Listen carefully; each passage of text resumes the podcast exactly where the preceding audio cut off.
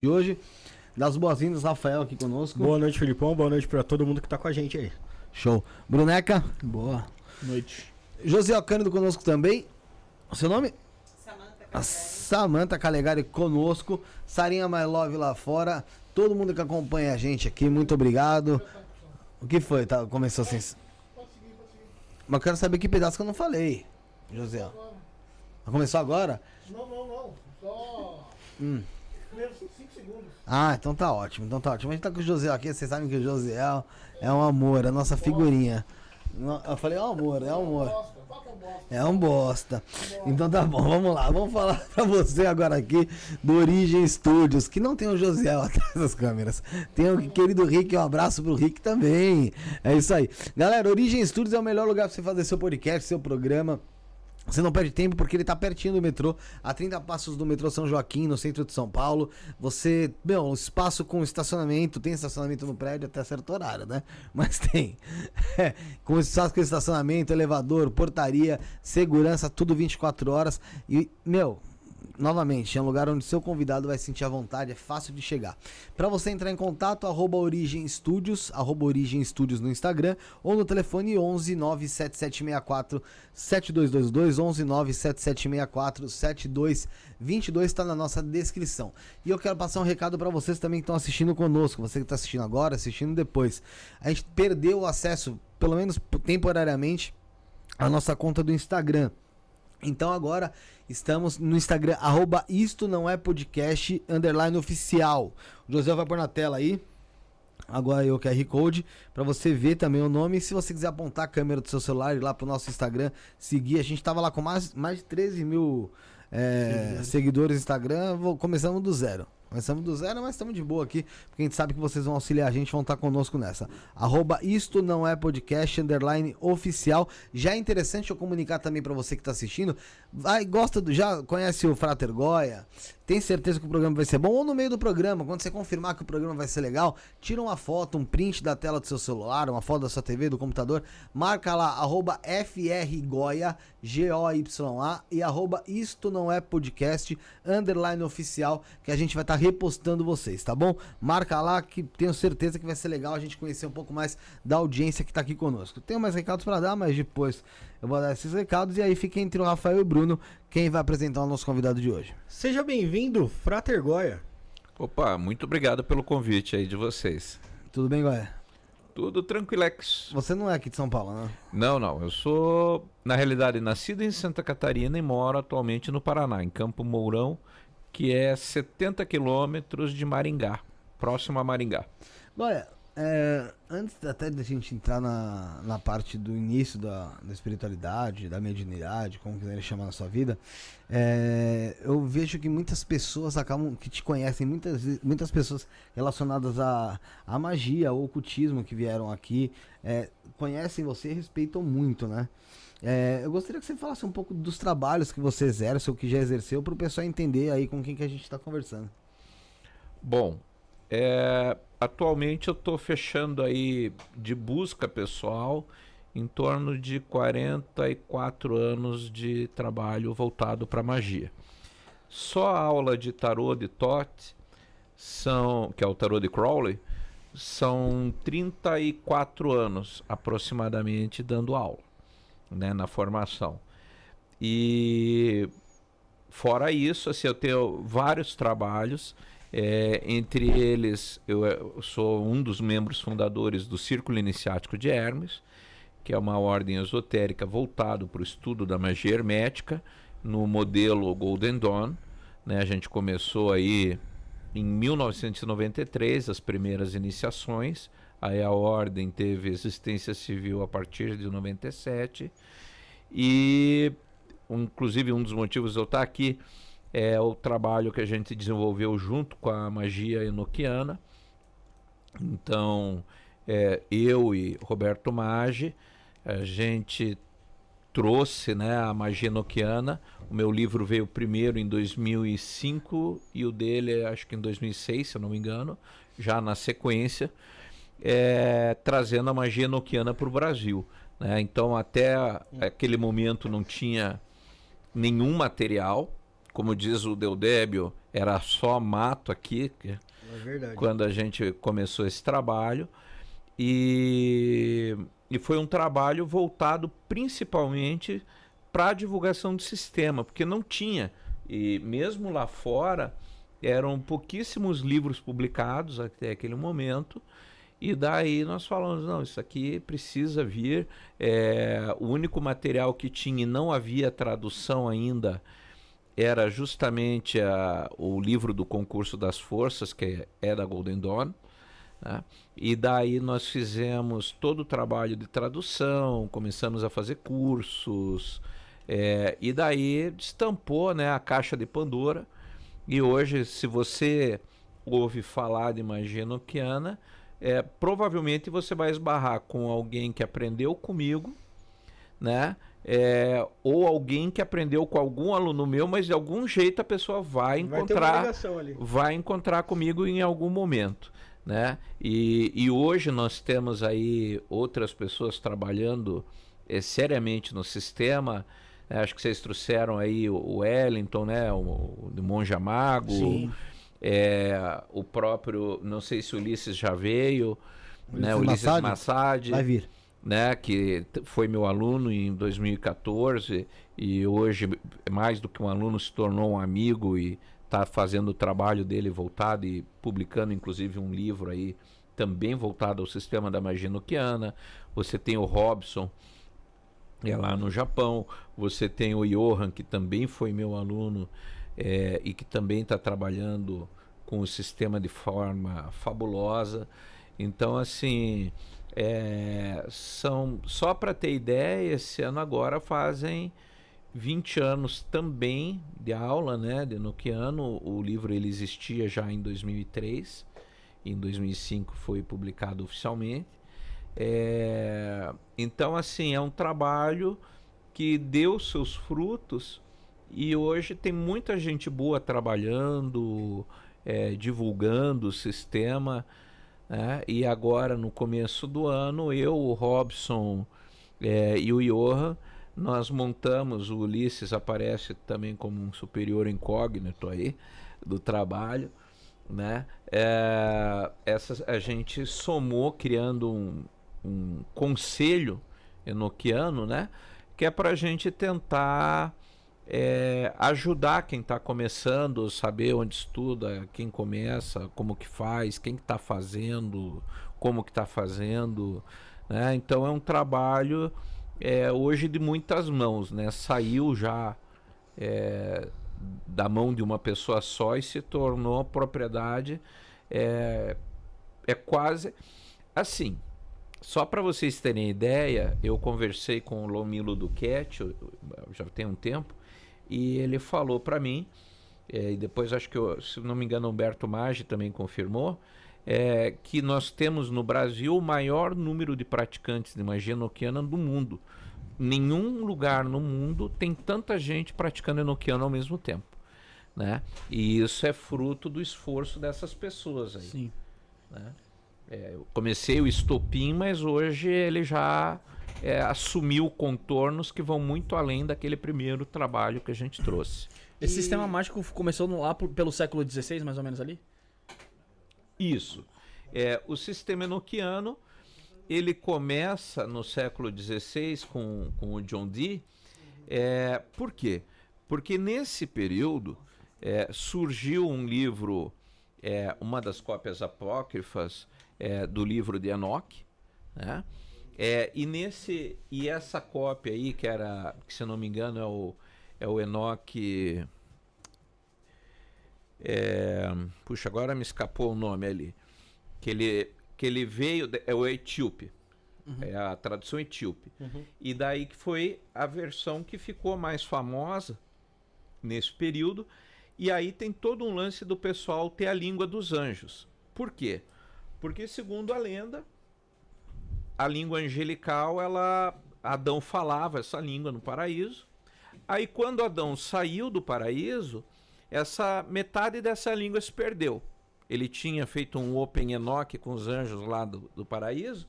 E aí, a hora que ele saiu do paraíso, ele perde o professor dedicado, né? Aquele professor online que ele tinha. E daí metade da língua se perde. Essa língua permanece daí com Noé, depois tem uma queda aí também com a história do dilúvio e tal.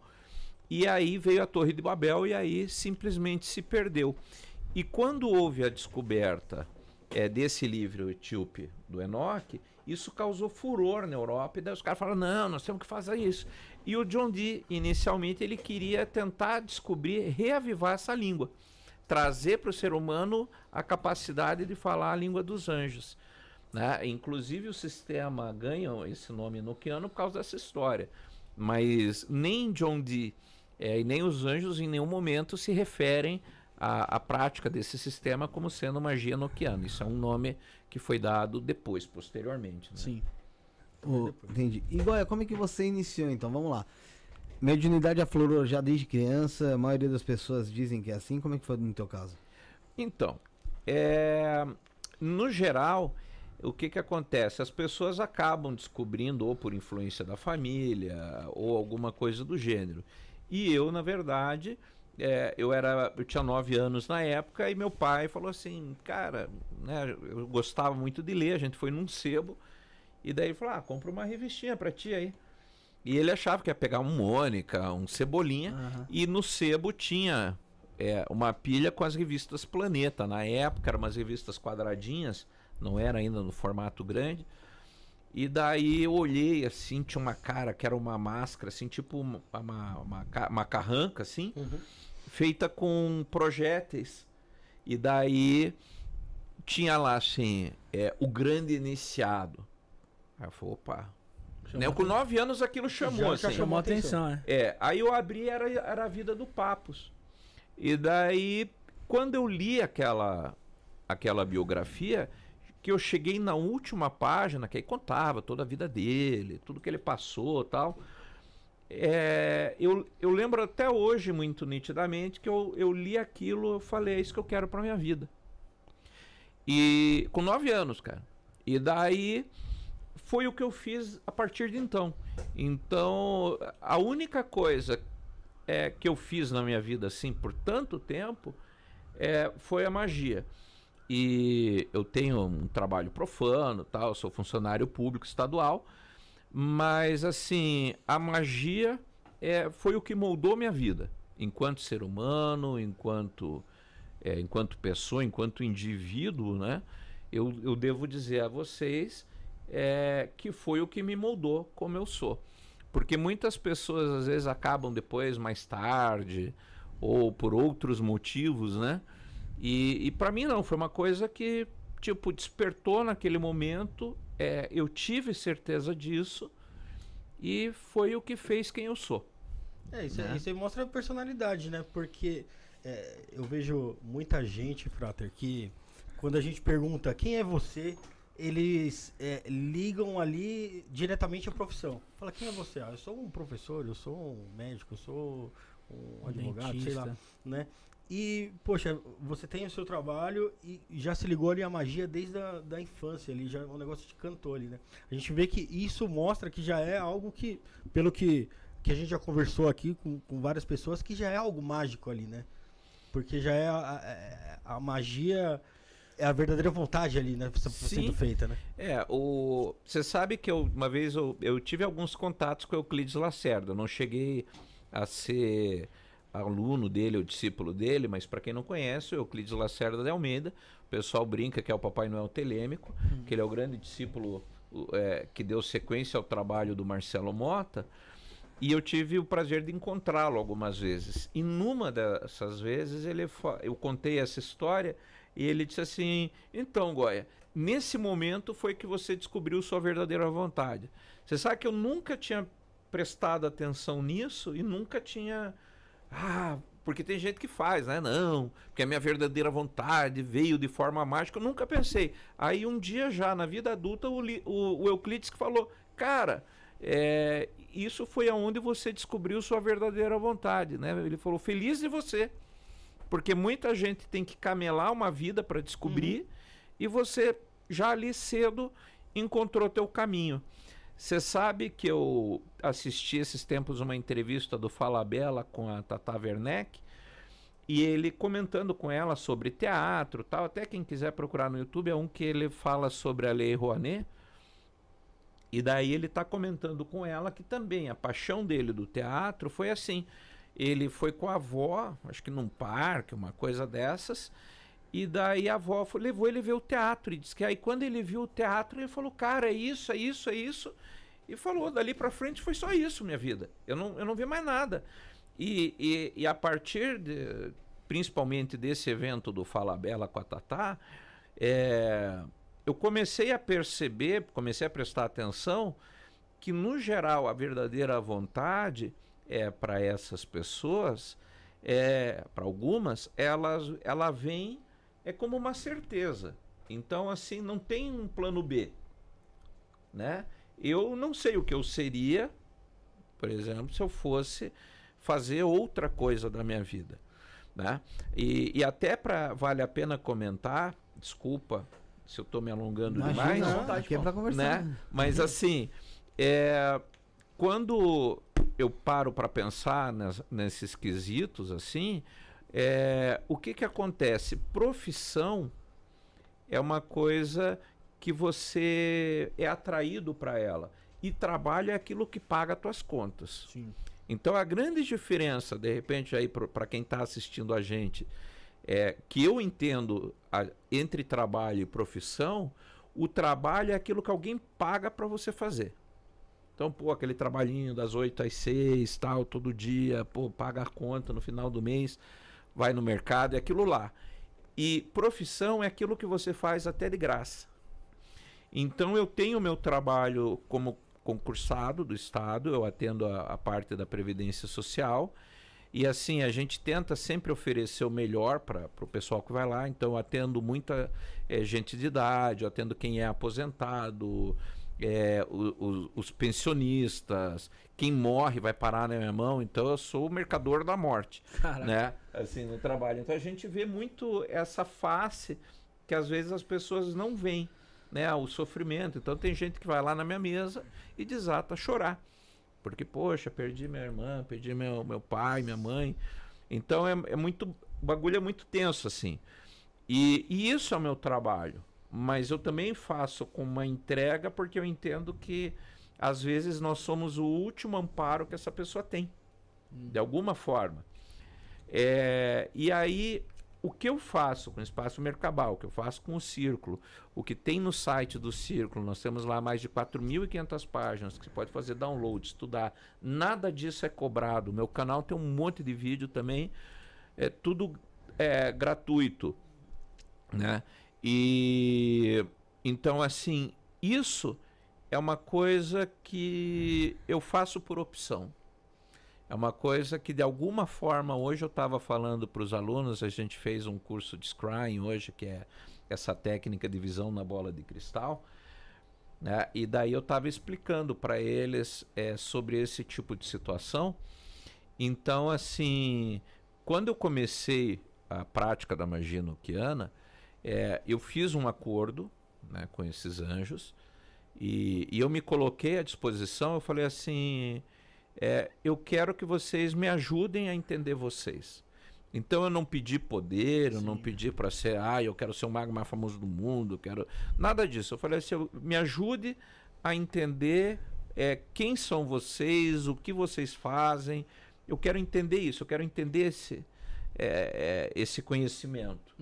E em troca eu ofereço é, a divulgação. Eu vou fazer tudo que tiver ao meu alcance para levar vocês ao conhecimento das pessoas.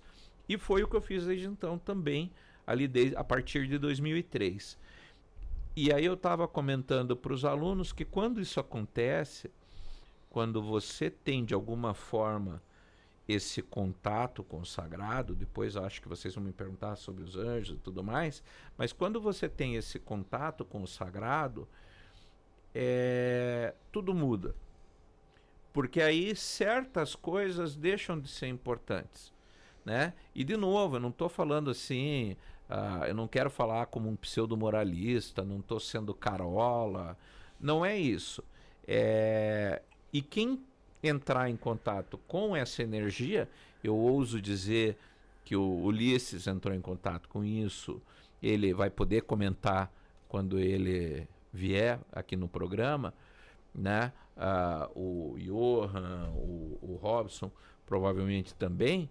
É, vocês vão ver que quando você é tocado é, por essa energia, alguma coisa muda, né? E nessa mudança, é, algumas coisas deixam de ser importantes. É, eu acho que lutar assim é, por reconhecimento, é, por poder ou qualquer coisa do gênero, acaba sendo a última coisa na tua lista. Porque tem tantas outras coisas para fazer que você diz assim, cara, hum, né, eu não dou conta. Encanta de outras formas, né? É, E, e Frater, poxa, eu acho que tem muita gente que, que não encontra essa verdadeira vontade, né? Porque não sabe, não sabe encontrar. A gente é totalmente desviado aí pela, pela, é, pelo desejo que os nossos pais, a expectativa que tem sobre a gente, pela sociedade e hoje em dia, dia a dia. né? E hoje em dia muito mais até pelas redes sociais aí de mostrar até uma, uma imagem aí de sucesso. É, como que a gente faz pra gente encontrar essa verdadeira vontade, seja qual for a idade que a gente tem? Tá. É, independente da idade que você tem, é, a verdadeira vontade ela parte da seguinte premissa. É, primeiro, ela é mais ou menos na ótica da, da profissão, é uma coisa que você faria o resto da sua vida de olho fechado. Você não questiona. É, segundo, a verdadeira vontade ela não muda. Então, por exemplo, é, um exemplo clássico que eu dou para os meus alunos é o Jimi Hendrix. É, pessoas como Mozart, por exemplo, ou como qualquer grande cientista, Einstein, tal, que é pela busca é, da perfeição. Então, por exemplo, Jimi Hendrix, é, ele passou buscando o acorde perfeito. Se você ler a biografia dele, você vai ver que a grande preocupação dele é assim, cara, eu preciso conseguir tirar esse som da guitarra, eu quero chegar naquela música, eu quero chegar nisso. E você persegue e você nunca está satisfeito. Você só vai para frente, só vai para frente, você vai atrás, né? Então ela nunca é, muda. O que muda é o desejo. Então, por exemplo, você diz assim, cara, eu queria ter é, o, o tarô de Crowley a primeira edição. Aí você compra ou ganha, ele vai para gaveta. Aí pronto, você já quer outra coisa. Aham. Ah, eu quero uma Ferrari. Você tem a Ferrari? Pô, não, agora eu quero a cobertura. Né? Então, isso é desejo. A verdadeira vontade, ela não passa. Né? Então, são alguns sinais é, que você vai perceber disso. Outra, que você não arreda o pé. Você se torna um quê de intransigente com relação a isso. E que aí, de novo, pode cair a chuva, sol, fazer o que for, cara, que você diz, velho, você pode me bater, você pode me espancar, fazer o que você quiser, mas eu vou continuar seguindo. Você não vai tirar isso da minha cabeça. Que também é uma característica dessas pessoas.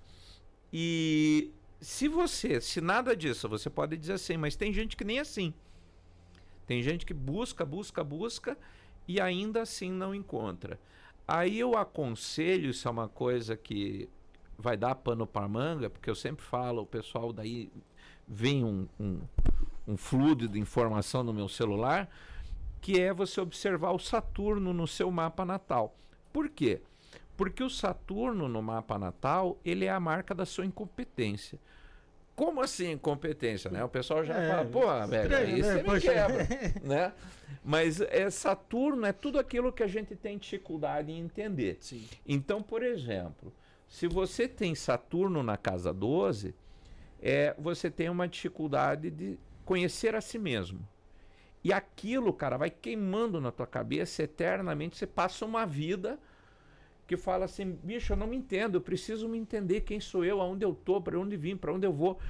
E aí, no geral, essa pessoa que tem essa dificuldade da- do Saturno na casa 12, ele vai acabar se tornando um psicólogo, ele vai acabar se, se tornando alguém que vai buscar, ou através da espiritualidade, eh, etc., tentando se conhecer. E aí tem duas coisas que vai acontecer. Um, pode ser que ele nunca chegue lá, que também tem muitas pessoas, casa 12 também tem a ver com vício. Então pode ser que o cara simplesmente comece a se iludir consigo mesmo e pire o cabeção. Ou ele vai se tornar um mestre do eu. Ele sempre vai achar, como o Jimi Hendrix, que nunca toca o suficiente, mas ele vai, no final, ele vai olhar para trás e falar: cara, é isso, né? Então, é, observe se você tem dificuldade. Ah, eu já passei dos 30 e ainda não achei minha verdadeira vontade. Igual é para. Cara, olhe aonde está o Saturno no seu mapa. Ele vai dar uma grande indicação é, do caminho a seguir. E no geral, é, não veja é, como aqueles olhos da, da astrologia moderna.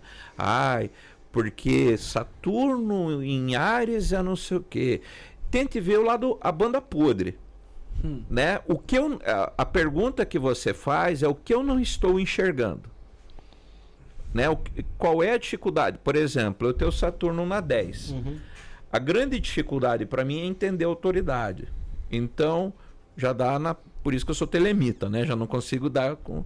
Né? Se eu for por exército, o cara dizer para mim, ó, você vai fazer isso que eu estou mandando, eu mando ele para aquele lugar. Sim. né? Ah, velho, vai cuidar da tua vida, né? Então, assim, eu tenho problema em lidar com a autoridade. É, só que em compensação eu fui é, me tornar chefe de uma ordem, um, um professor, Sim. alguém que os outros. Então, por quê? Porque é o tempo inteiro buscando entender, né? A Casa 10 também é o seu lugar no mundo, tentando entender qual é essa estrutura do mundo. E aí você acaba indo para esse lado, né? Qual que é a importância do, do mapa astrológico, então, na nossa, na, em nossas vidas aí? Um mapa, para começo de conversa, o mapa propõe, ele não impõe. Então, assim, você pode ter o mapa mais ferrado do planeta, mas ele vai te dar uma dica de quem você é. Então, olhar o seu próprio mapa é olhar para si mesmo. E, principalmente, é tentar compreender quem você é, o teu potencial e aquilo que você está deixando para trás.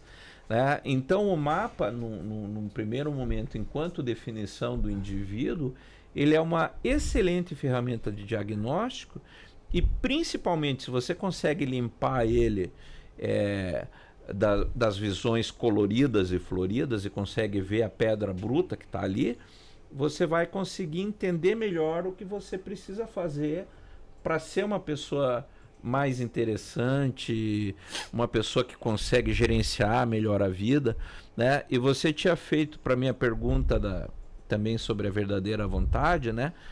Essa dificuldade que as pessoas têm. E o que que acontece? É, nós temos uma dificuldade com a verdadeira vontade porque você aprende, que é, vocês tocaram nisso, você aprende que, que um ser, uma pessoa que dá certo tem que ter um casamento, tem que ter carro, tem que ter uma, um apartamento. O tem que. Esse é o crime. Ninguém tem que nada. Eu, por exemplo, não tenho carteira de motorista, eu até sei dirigir, mas faz pelo menos 40 anos que eu não dirijo. Então, eu não me interesso, é um estresse que eu não quis para minha vida. Eu fiz autoescola, chegou numa ponta e falei, não quero. Pra que, que eu vou me incomodar, né? Sim. Aí eu venho pra cá e incomoda a Sam, por exemplo. e daí ela que me leva de cima pra baixo. Então, e aí tem isso. Às vezes você diz assim, mas por que, que eu tenho que casar? Aí tem um bando de gente que tem um, um casamento de porcaria, a pessoa não consegue se vincular, porque aí vai decepcionar a pai, vai decepcionar a mãe, é, o que, que os outros vão pensar de mim. E daí, de repente, a pessoa podia ser sozinha. Ah, quem, toda mulher tem que ser mãe. Por que, que toda mulher tem que ser mãe? Quem disse? Né? É. Quem diz? Tá Por que, que eu tenho que ter um apartamento? Você sabe que eu, eu tinha um, um amigo que ele era professor da ESPN, que é a Escola Superior de Marketing, trabalhou com o Washington Oliveto, tudo. E ele mora até hoje de aluguel. E assim, o cara, isso 20 anos atrás, ele movimentava quase 300 mil na conta todo mês. Assim, a conta dele era absurdo, né? Publicitário tal. Aí eu falei, mas, meu, por que, que você não, não, não compra uma casa? Pô, cara, você podia comprar quase uma casa por mês, velho. Por que, que você não compra? Ele falou, pra quê? Eu falei, Pô, você tem filho, você tem tudo. Não, mas eu também quero viajar pelo mundo, cara. Eu não quero me amarrar aqui. Então, a minha ideia é o seguinte: eu tô para me aposentar, vou me aposentar e vou morar em outros países, cara. Aí um mês eu moro na Alemanha, outro mês eu moro no México. Por que, que eu tenho que ter uma casa? Eu falei, Sim. Pô, velho. Ele tem uma visão diferente do, do- da sociedade Do mesmo, né? status quo, né? É. É, é o, é o lance do vencer na vida, né? O que, que é vencer O na que, que é vida? vencer? É. Já que você falou de, de mapa astral e tal, é, vou aproveitar para dar o primeiro recado dos nossos colaboradores que estão aqui com a gente. Então vamos falar do Otávio Leal? Vamos falar? Bora falar do Otávio Leal, galera. Vou falar primeiro da Humane Amor. Pode mandar bala, José? ó? Opa, falar primeiro da Humane Amor, Otávio Leal, uma escola de formação terapêutica e yoga. E essa formação terapêutica inclui Tantra, astrologia, reiki, renascimento, xamanismo, psicoterapia, grupos de meditação Oxi e muito mais. No site www.maniamor.com.br você tem acesso a livros gratuitos sobre mantras, é, maituna, meditação, reiki, reiki alternativo e muitos outros temas aí para abordar e para você se aprofundar na espiritualidade. Novamente, para todo esse conteúdo, basta acessar o maniamor.com.br ou Instagram arroba ou somente arroba maniamor. E falando de mapa astral, novamente falando do Otávio Leal, mapa astral, como disse mesmo aqui o Goi agora há pouco, é uma ferramenta poderosa aí para sua vida. E se você quer um mapa astral completo, revelando suas missões no âmbito profissional, amoroso, familiar, saúde, espiritualidade, sexualidade, sobre como lidar com essas dificuldades da vida, o mapa astrológico Otávio Leal te traz isso e muito mais. Para quem, adqu- quem adquirir o mapa astrológico do Otávio Leal, ganha também uma mandala e um mantra pessoal para proteção e motivação. Tudo isso aí, galera, com valores super acessíveis, viu? Não é caro não. Vale a pena falar de novo. Esse mapa astral vale para sua vida toda. São em torno de duas horas e meia, três horas aí de explicações sobre sistemas astrológicos da sua vida. É um podcast sobre a sua vida astrológica. Inclusive também é um ótimo presente. Então presenteiem quem você ama com o mapa astral. Ah, como eu faço pra ter? Simples. www.maniamor.com.br Tem aí o QR Code que tá na tela pra você mirar e ir lá fazer seu mapa astral junto com o Otávio Leal. Ou no WhatsApp 11 983660100 11 983660100 Tá tudo também na nossa descrição se você não conseguiu pegar no ar, tá bom? Um abraço pro Otávio Leal, um abraço pessoal da Humane Amor. É, tem pergunta aqui da Márcia, Felipão, Márcia Renata. Manda lá. Então, façam como a Márcia, se inscreva no canal, você já consegue mandar sua pergunta. Quiser ajudar o programa, o Pix está fixado aí na nossas mensagens aí, que é o 11977647222, beleza? É, a Márcia falou assim, ó, pergunta assim, ó. Uma pergunta. E Saturno em Gêmeos, o que sugere? Bom, aí tem que ver na realidade qual casa que ele tá, Márcia. Se você me disser a casa, vai ficar mais interessante. Então, Márcia, manda aí qual casa que ele que, que ele, que, ele, que ele está que consegue ficar mais certa a resposta, certo, Ô, Felipinho? Isso aí. Goia, falando sobre magia, magia noquiana, vamos começar a tratar um pouco disso. Você falou que lá em. Acho que foi no início dos anos 2000 que você teve esse Isso. contato. É óbvio que você já vinha, já tinha passado por ordens iniciáticas, já tinha, meu, passado por diversos lugares. Mas como é que foi primeiro, esse teu primeiro contato com uma forma angelical? Tá. É, tem dois aí. Isso seria magia, magia angelical, então. Isso, magia angelical. Aí já vamos entrar em duas coisas aí. É, o meu primeiro contato com esse tipo de magia, eu fiz o ritual de Abramelli em 1996, Do Sagrado Anjo. É. do Sagrado Anjo. Guardião, o SAG, né? No meu caso é o Sagrado Ogro Guardião, Você fez em? em 1996, entre abril e outubro. Só para o pessoal entender como é que funciona esse. Esse ritual? Bom, na realidade é assim, é, o ritual do sagrado, da, ritual, da magia sagrada de Abramelio, o mago, ou o famoso sagrado anjo guardião, o SAG, é, ele começa, ele tem que começar no dia seguinte à Páscoa, tá? Então ele sempre vai começar ali na nossa, na Páscoa é, cristã, ele vai começar na segunda-feira, né, após a Páscoa, e daí ele vai ocorrer por seis luas. Aí eu preciso abrir um pequeno parênteses, porque em 2004 o Georg Den ele descobriu uma versão do ritual do anjo sagrado que são 18 meses. Mas até na época, aí eu fui quase 10 anos antes, a única versão disponível era a do Matters, que aí ele propunha por seis luas. Não são seis meses, são seis, Seis luas, luas. né? Então vai dar um pouco menos de seis meses. E daí o que, que acontece? O grande problema disso é que o ritual em si ele não é complicado. Você tem algumas preparações, então tem que ser é, o, o aposento tem que estar voltado na, numa posição correta. Você tem que botar, forrar o piso com areia virgem, que é areia de pelo menos quatro dedos de profundidade. Aí você vai montar o altar, a vestimenta. E aí ele tem alguns pontos chave. Primeiro, você não pode ter renegado a sua religião de batismo. É, segundo, você não pode ser escravo, né? É, e terceiro, você não deve interromper o ritual, tá? É, aí o que que tem nisso aí que é tão importante falar? Primeiro, esse contexto é, de não ter renegado a sua, religião, a sua religião de batismo, por quê? Porque na realidade, se você, no entendimento que tem aí da, do Abramelin, é, Deus é como um diamante. Então, na realidade, cada religião que você tem é como se fosse uma faceta lapidada desse diamante. Então, se eu renego a, a minha religião de batismo, eu estou renegando a Deus de qualquer forma. Né? E aí vem uma, uma, uma, uma crítica, por exemplo, ao pensamento moderno, que as pessoas, por exemplo, chegam na espiritualidade por uma frustração com a religião. Sim. Então, ah, eu era católico, parou de responder, daí eu fui é, para a igreja é, X lá, né? X lá, Outra religião. fui para uma igreja, é, como que é, fundamentalista, também não me atendeu, aí eu virei crente, não me atendeu, aí eu virei espírita, ele vai numa sequência, né? Quase sempre meio Testa padrão. tudo ali. Isso. Aí eu comecei a lidar com Goécia e daí a pessoa sempre vai nessa, nessa vibe aí.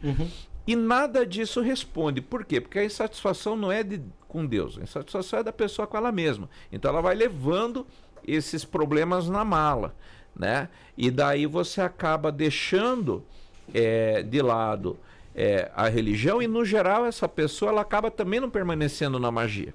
Então começa por aí. E aí o Abramelin diz, cara, não é pela religião. Fique onde você está e, e- e ao invés de tentar abandonar sua religião, é, transforme ela. Faça dela uma coisa melhor, seja ela qual for. É, é a única coisa que ele diz. Então ele não diz qual é a melhor. Ele diz assim: viva a tua religiosidade. Aí, segundo, não ser um escravo. O que é não ser um escravo?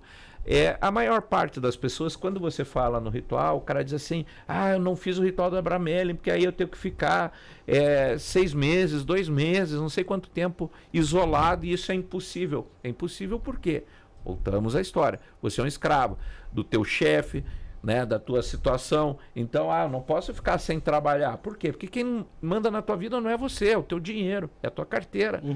Então, aí o, Abra, o, o Abramelin, nessa premissa, ele começa a dizer assim, cara, faz o seguinte, resolve tua vida, depois volta aqui. né? Então ele diz, se prepare. Por exemplo, eu no meu caso, eu fi, o, o livro sugere dois anos de preparo antecipado, de estudar o livro, preparar as coisas. Eu fiquei quatro. Porque aí eu estudei o livro e comecei a organizar. Eu tinha uma empresa de informática Ah, tá. e aí eu fui organizando a empresa de forma que eu pudesse me ausentar dois meses. Os dois últimas luas do ritual na versão do Matters. Se ausentou totalmente. Sim. Aí eu botei, eu tinha dois é, estagiários que atendiam, aí eu apresentei eles, orientei todos os clientes, falei, ó, quem vai atender vocês em tal período que eu vou estar fora vai ser eles. E daí eles cuidaram da empresa e eu pude me ausentar por 60 dias. Aham. E naquela época nem celular tinha, então também não foi tão Caraca. difícil, né? E daí eu me ausentei e fiz. E aí o que que acontece? Ah, só que isso tudo é fácil. Na verdade, isso é o mais fácil. Pra Tá. mim já seria o mais difícil. É, mas o que que é o difícil? O difícil, velho, é você se responder o seguinte: por que que eu tô fazendo esse ritual? Eu tô fazendo para contar pros amigos que eu fiz. Eu tô fazendo para dizer o quão fodão eu sou. Eu tô fazendo para para dizer, olha, porque eu tenho um sagrado anjo guardião, né? Então, é, a primeira pergunta que você tem que responder para si, não é para o anjo, não é para Deus, não é nada, é para você. Então, e, e não adianta você mentir. Porque, por exemplo, se eu fiz ou deixei de fazer, se eu estou falando aqui e eu não fiz, a única pessoa que vai saber sou eu, É verdade. Uhum. né? Então, e aí você tem que, tem que decidir o que, que você quer. Começa por aí. E até tem aquele filme do Dark Song e tal, e ali um- uma das poucas coisas válidas que tem nesse filme é a hora que o, que o tutor da, da personagem principal, ele diz pra ela, cara, você mentiu. Você começou porque ela começou dizendo que queria sabedoria, mas ela queria falar com o filho morto. Ele falou, "Já- você já começou errado. O anjo já descartou você, porque ele viu que você é um caso perdido. Se você não consegue falar a verdade pra si, só tô eu e você aqui. Pra quê? É, tá mentindo pra ela mesmo. né? Então esse é o, esse é o pior, né? É onde você tem que decidir o porquê que você está fazendo isso. E aí ele não te dá oração, você tem que fazer uma oração da tua cabeça, aí te vira, maluco. E você no começo tem que passar assim, acordar 10 minutos antes do amanhecer, fazer o conjunto de orações, depois antes de escurecer. Aí à medida que o tempo vai passando, vai aumentando a frequências. Tem outras coisas, mas o esqueleto básico é esse. Quando está chegando no final, é, o anjo vai é, abrir, digamos, as portas do inferno e liberar os quatro senhores do inferno para ver se você é tudo isso que você fala mesmo. Ele vai primeiro te dar uma série de instruções, e vai dizer, ó, senta aqui que eu vou te explicar o babado. Vai pá, pá, pá, vai te dar. Aí diz, entendeu? Entendeu. Então agora eu vou soltar. Te Tá pronto? agora. É. E aí vem outro porém. As pessoas entendem, é, por exemplo, eu tive como tutor é, uma pessoa que fez e ele era psicólogo e na realidade o objetivo principal dele era garantir que eu não precisava me tratar, Uhum. né? dizer que eu não estava ficando louco. Então ele, tinha- ele lia meu diário toda semana, continua, continua, tô bem, vai, segue. Porque acontece várias coisas e você vai ficando pirado. E daí ele dizia assim: você não vai encontrar a visão que você acha que tem do príncipe do inferno. Tu vai liberar Asmodeus, Lúcifer, Belial, Astaroth, mas não é a versão da história em quadrinho. Não é a versão que você acha na tua cabeça que eles são Que você desenhou, né? que você desenhou na tua cabeça, e sim é do inconsciente coletivo. Então você tem 7 bilhões de pessoas pintando quem é Lúcifer, quem é Belial, quem é Astaroth, e essa imagem vai vir para você. E essa imagem é que vai te consumir. Porque aí, por exemplo, ele vai te atacar naquilo que te é mais querido. Que seja as pessoas que você ama, seja as coisas que você acha que tem, né? Então você nunca vai estar preparado. Porque você acha assim, não, porque eu me conheço, É. você não se conhece. Aí diz, beleza, cara. Então, no meio do ritual da Abramelin, você descobre que teu filho tá com câncer no medu- na- nos ossos. E aí? Puta que pariu. Mas porra, cara, né? Então ele vai. A, a- a- o ritual ele vai mexer com a tua base. Essa é a primeira coisa. Né? E aí, depois disso, se você consegue é, lidar com, essa, com essas ilusões, e, e acredite, é, é, os demônios são muito é, mais convincentes que você na tua atuação, né? É, então, aí você segue para o final, que é, a, que é a conversação com o anjo guardião. Na nossa vida, você tem essa conversação é, diversas vezes. Às vezes é o velho bêbado que você encontra na rua, que de repente diz assim: pô, filho, você precisa tratar melhor sua casa, viu? Do nada, assim. Do aí nada. Você, "Qual? Hã? Né? Aí você olha para trás e o velho sumiu. Fala, Só deixou o recado. É só ter canto o recado. Então, ou, por exemplo, uma coisa que aconteceu nesse período, eu preciso contar porque isso vai ajudar os ouvintes. Quer dizer, eu acho que vai ajudar. Mas o que que acontece? Eu, nessa época, eu tava. Não dá pra falar fudido que é palavrão, né? Não, pode falar. Ah, tá. Então eu tava lá. Pô, Tá maluco? É, aí eu tava todo arrebentado. Eu não tinha assim. Fudido. Fudido.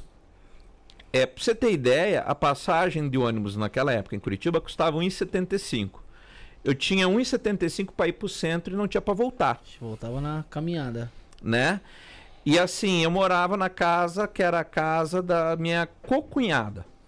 Ela tinha alugado para mim e já meio assim no, no fio do bigode e tal. A gente fez um aluguel, assim, um, um contrato meia boca e fez. Só que eu não estava conseguindo pagar as contas. Eu estava bem quebrado, assim, de- de- da, da empresa de água ir lá e cortar o relógio de água, porque eu estava devendo três, quatro meses. E eu com um, um bebê, então assim, ferrado mesmo. E daí, é, nisso, a, a filha dessa cocunhada era muito dinheirista. Ela falou: vou te meter um processo. Eu falei: cara, não faz isso, eu já tô arrebentado. Eu, eu vou pagar, vou fazer, né? Dou um jeito aqui. Calma. Eu te pago de pouquinho, mas não precisa. Pô, pa, é, né? Parente por afinidade. Tá mas é, que vou, cara, te vira, velho. Vou te mandar embora. Aí eu falei, pô, agora ferrou tudo, né? Aí eu cheguei na carta do correio, assim, doutor fulano, advogado, né, entrar em contato, assunto do seu interesse. Foi pronto, ferrou. Mais um. Nem sabia da onde. Aí fui falar com o cara. Aí o cara disse assim, olha, velho. é, eu, eu peço que o ouvinte preste muita atenção na história que eu vou tô relatando. Aí eu fui e o cara falou assim: Olha, eu sou advogado. Falei, percebi, né? Senti que eu tô aqui, né? Não falou nada. pepino desse tamanho na bunda. Falei, não. Saquei qual é. Aí ele falou: Não, é o seguinte, eu, eu tava no fórum, eu vi esse, esse processo de despejo. Só que eu tava olhando o processo e tá errado esse processo.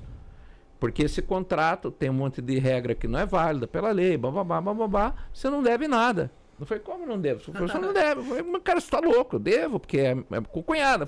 Não. Eu falei, deixa que eu vou te defender. Eu falei, não, mas eu só quero tempo para me organizar. Ele falou, cara, eu não quero que você pague.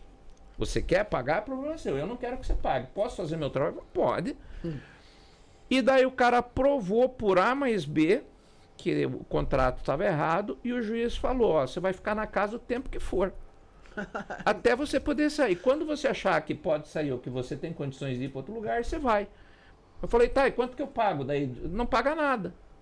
Porque aí ela vai aprender a não Fazer faz- contrato a fazer regular. contrato certo. Uhum. Ô, porra. Aí eu dei meus pulos, consegui acertar a minha vida financeira, né? E tudo isso também tem um pouco a ver com a história do anjo. Tem mais histórias disso aí. E daí eu voltei pro escritório para pagar o cara. Eu falei, não, tem que dar um jeito de pagar, preciso ver quanto que eu devo pra esse maluco. Eu cheguei no escritório, parecia episódio do Além da Imaginação. A casa vazia, placa aluga-se.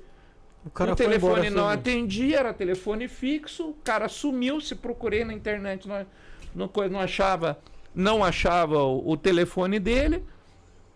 E aí? Como, como explica uma situação dessa? É difícil, hein? Você entendeu? Então, assim, é, aí é nessas coisas que o SAG vai se manifestar. Então ele não vai aparecer numa nuvem, numa carruagem de ouro. Ele vai se manifestar é, atendendo você. Você já tinha terminado o saga há quanto tempo? Ó, o meu. fi- Bom, isso eu fiz foi até outubro, meu filho nasceu em novembro. Isso foi mais ou menos ali por abril, uns seis meses depois de eu ter terminado o ritual de Abramelin. Né? E eu tava assim, ferrado de verde e amarelo. Não tinha. Bom, de- sinal que a empresa que você deixou na mão dos seus funcionários, eles afundaram. Eles ela. afundaram. é.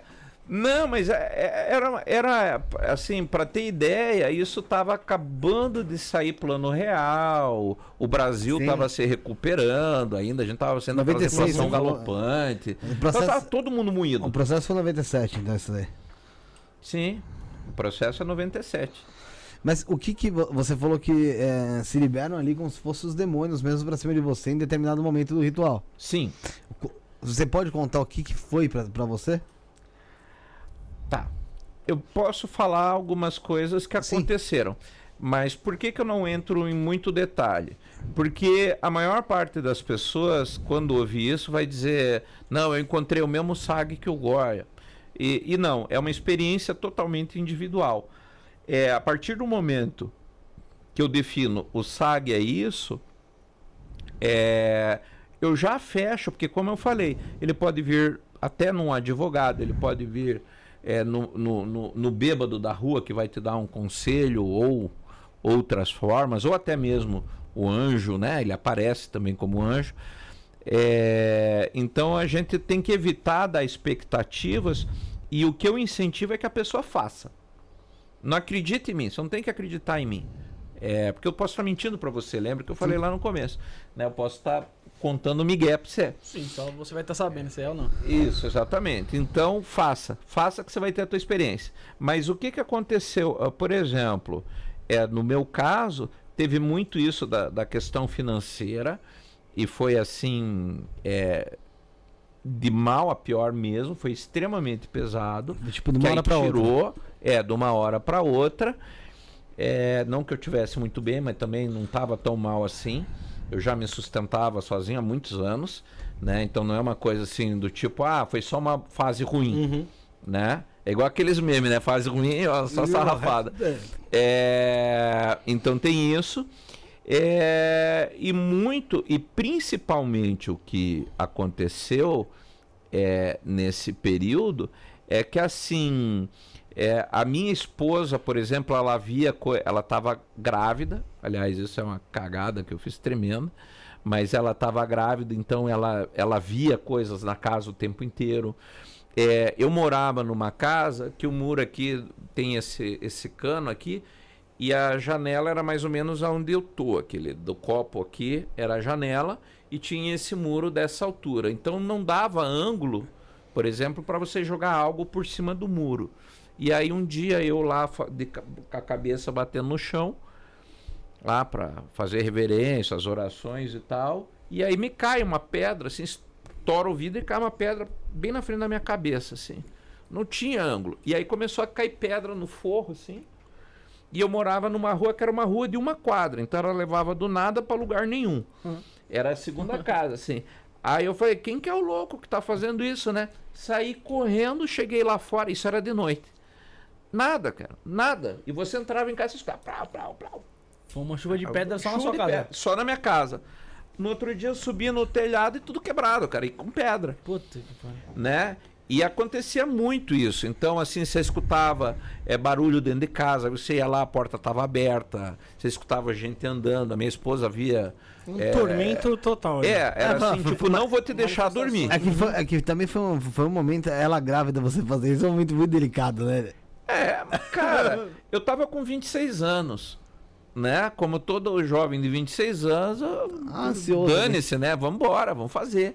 E, e, e assim, mas por sorte, daí chegou um período que daí ela, no último mês ela foi embora de casa, aí voltou lá com a mãe dela para poder é, é, acabar a gestação em paz, né? E eu fiquei sozinho na casa.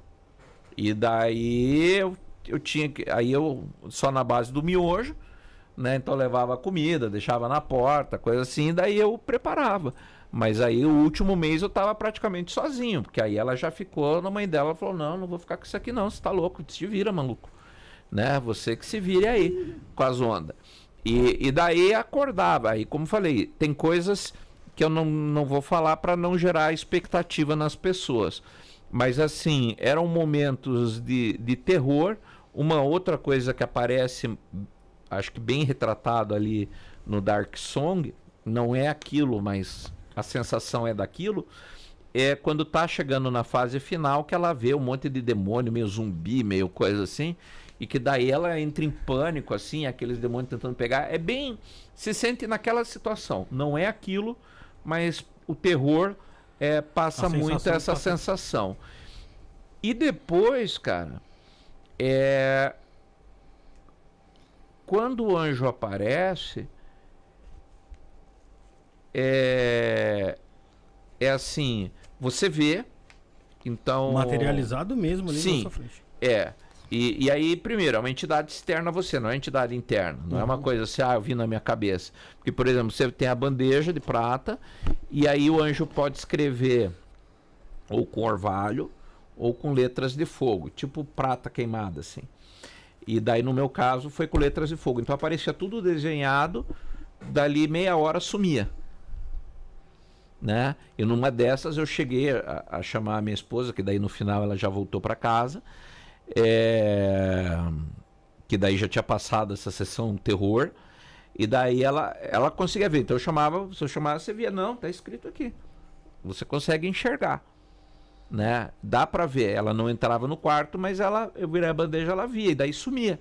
O que estava escrito simplesmente apagava. Só que o que é importante assim é que quando o anjo se manifesta também, você tá tá lá de cabe... você tá de costas pro altar, que tem aquela coisa, você não vai a Deus de frente a frente, continua vivo. Então você tá de costas pro altar, o altar é, tá aqui, você virado para lá. E daí, de repente, você percebe que alguma coisa mudou. É uma mudança de temperatura, aroma, densidade do ar. Daí você fala, opa, rolou alguma coisa. E de repente some. Daí você fala, opa, agora vamos, vamos ver qual é. E daí vem outro desafio do Abramelin, que é assim, o que, que você vai perguntar pro anjo? Se o teu anjo viesse aqui agora, o que, que você vai falar para ele? Tenho a mínima ideia. Né? É uma boa pergunta. Você Porque é uma oportunidade. Rafael é desmaiar. Aí você fala, tá, velho, falou, tá, eis-me aqui. O que, que você quer falar, velho? Aí já tem essa, é, essa pressão. E daí eu, eu sempre descrevo, cara, é, é, que depois, assim, é o meu filho mais velho, o Arthur, ele. Eu lembro, assim, quando ele era pequeno, tinha seus 4, 5 anos, que daí, assim, ele queria. Ele tinha uma ansiedade, não sei se algum de vocês tem filho pequeno, né? Mas aí a criança quer porque quer brincar com você e quer, e quer, e quer, e quer fazer. Aí você diz, tá, o pai tá aqui, vamos brincar. Aí ele não sabe fazer, Uhum. né? E, e daí foi exatamente essa sensação que eu tive com o anjo, cara. A hora que o anjo apareceu, eu parecia meu filho de quatro anos, cara. E- ele falou, tá, E aí? vamos Tô aqui. conversar. Você não sabe nem por onde começar, tá ligado? É, E você de costas pra ele? é, né? É, Você escuta, né? Ah, também a- a- Mas você, você ouvia no- aqui com seus ouvidos ou era tipo algum mental? Cara, hum, eu não sei te dizer isso. Você ouve. É, é, é, assim, prova é mais mental. Né? Eu não sei se outra pessoa ouviria, aí eu já não sei. O ver a escrita, a outra pessoa vê. Uhum. Mas assim, não sei se outra pessoa ouviria A mesma é, coisa ali. a mesma coisa. Então eu não, eu não sei te dizer isso. É, é, é, e para mim, eu até estava falando isso para os alunos hoje, é, eu acho que a gente às vezes se perde muito nesse conceito, se era interno, era externo, e o que importa é a mensagem, né? Então, assim, eu nunca dei muita bola, por isso até que eu não, não, não fixei assim, ah, eu ouvi, ele falou uma voz doce, grossa, é um surfistão falando na minha orelha. Não, eu não sei te dizer se foi isso. Eu, o que eu sei é que de repente ele falou, eu, eu escutei isso, né? E aí, né? Vamos, vamos conversar. Eu não sabia, cara, eu congelei. Então, assim, como eu disse, é, ah, o Frater Goy, o poderoso, super mega fodão, mago da pica das galáxias, todo mundo conhece. Cara, eu não sabia o que fazer. Então a grande questão é que você tem. é, é, eu tinha conjecturado um monte de ideias, um monte de expectativas, e quando isso apareceu, tudo foi tudo tudo foi para o espaço né? Então assim é, é, eu me senti naquele momento a pior é, a- a- a- o cocô da mosca do cavalo do bandido né? Então assim é, não tinha. E, e- e eu não sei quanto tempo eu fiquei assim a única coisa que eu sei é que eu chorei eu fiquei eu chorei chorei chorei chorei chorei. É, e inclusive eu, eu conheci o Marcos Katz, que é um grande tarólogo é, que mora na Inglaterra, e ele escreveu um livro sobre o tarô Trinic Waite. Todo mundo conhece o, o, o tarô Rider Waite ou Smith Waite tarô. Sim. E só que ele renegou esse tarô é, anos depois dele ter feito. Em 1923, o Waite lança um tarô chamado Trinic Waite, que o John Trinic fez para ele, junto e outro artista também, e era usado na ordem Rosa Cruz que ele chefiava. Ele tinha uma ordem chamada Fraternidade Rosa Cruciana, e esse tarô era utilizado como meditação. E aí eu tive num evento em 2012, que, é, que foi o Tarot Masters, é, onde eu conheci a Nívia Pejon, Roberto Caldeira, que faleceu agora recente, então vou dedicar aí esse trecho da entrevista para ele. É, e conheci a Nível, uma pessoa fabulosa que uma hora vocês deviam chamar aqui, também merece vinda. É, e daí o Marcos, é, ele mostrou, ele, não sei, cara, é, ele, ele, mostrou o livro e, e daí veio tudo. É, eu não conseguia é, olhar. Quando eu olhei o livro, eu falei, cara, tá aqui, sabe? É, o Waite, ele, o Trinic, não o Waite, é, ele, ele desenhou aquilo que eu tinha visto.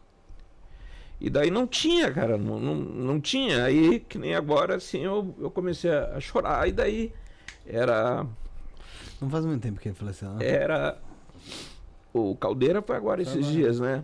E aí o Marcos, ele, ele falou, ele só tinha esse livro assim.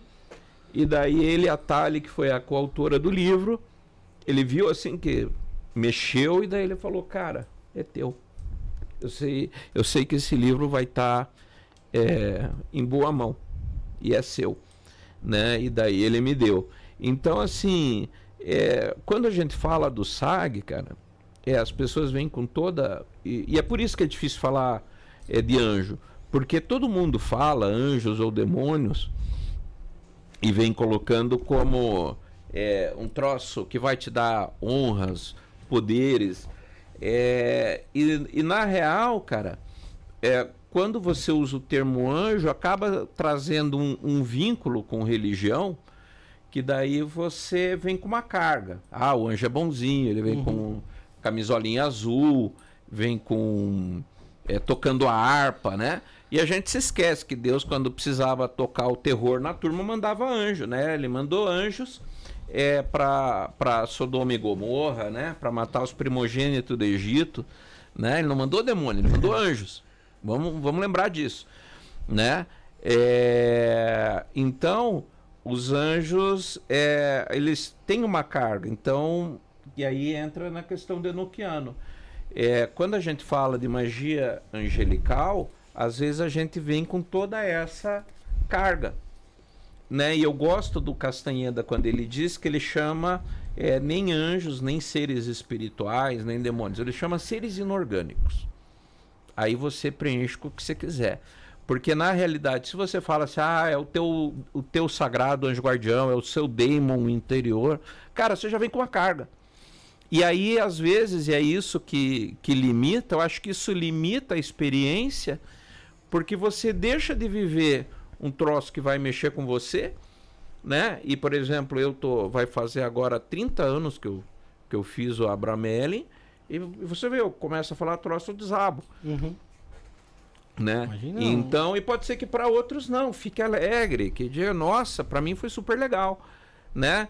Então, para mim, é, foi super legal, aprendi um monte, o, o anjo ainda é, me orienta, né? O SAG ainda me orienta e já me livrou de algumas perrengues, é, me ajudou com isso, é, mas nunca foi assim essa coisa de ah, vai ser nuvens, ele vai carregar dizer, ó, oh, você é o cara, né? Não vai tocar musiquinha.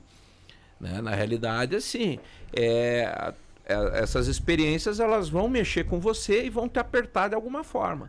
O próprio Enochiano, ele vai é, mexer na tua estrutura e te trazer o que você precisa aprender. Então, John Dee tinha uma série de expectativas com, com o Enochiano e o anjo falou, velho, isso aqui não é para você. Você vai receber, mas você nunca vai usar. Né? Primeiro teve uma promessa ali, só que chegou uma altura que o anjo falou, cara, não vai. Isso aqui não é pro teu bico. Você é o cara que vai, vai, vai, vai colecionar isso aqui. Mas quem vai se beneficiar não é você. Né? Então imagine como ele ficou alegre, né? Tendo É, essa notícia. poxa.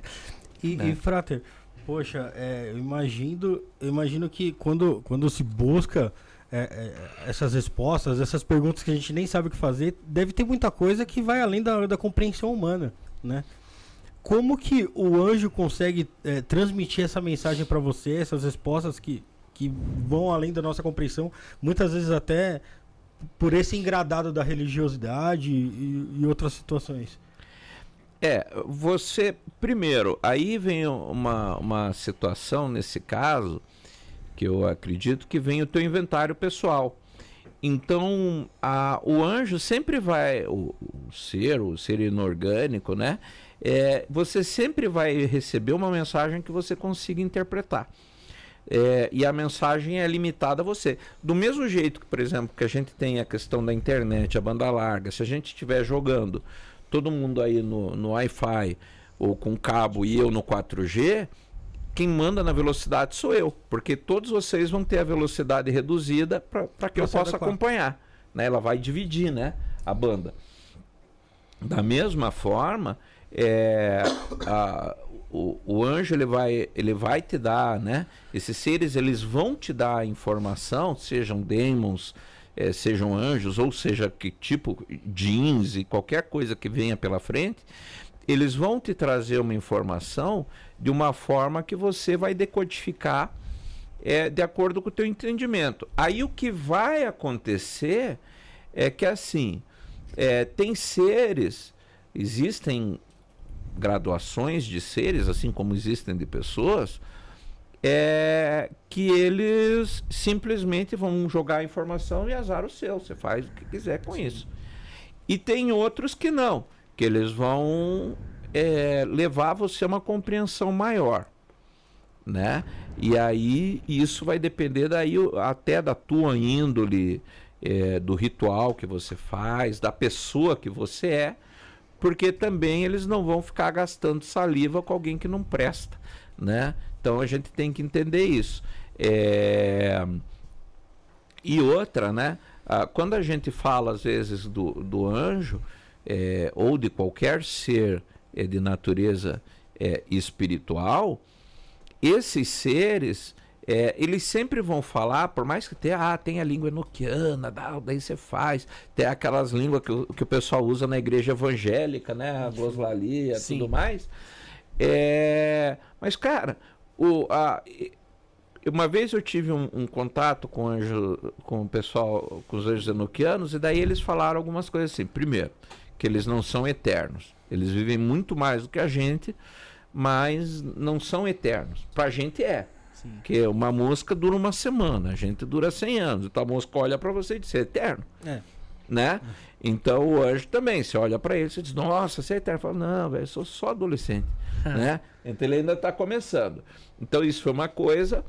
E outra foi assim, uma coisa que me deixou espantado, que ele disse assim, olha, a gente também não tem esse acesso que vocês acham assim, ah, o anjo vem aqui todo dia, tem anjo no shopping, eu tô andando, tem um anjo do meu lado. Não.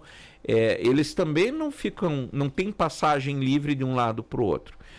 E daí, quando eles percebem que alguém teve esse contato, né, ou com Enoquiano, ou magia lá salomônica, ou qualquer outro ritual que vá fazer isso, do Shenhan Forage e tal, é, eles param para ver, falam, quem que é esse maluco chegando aí?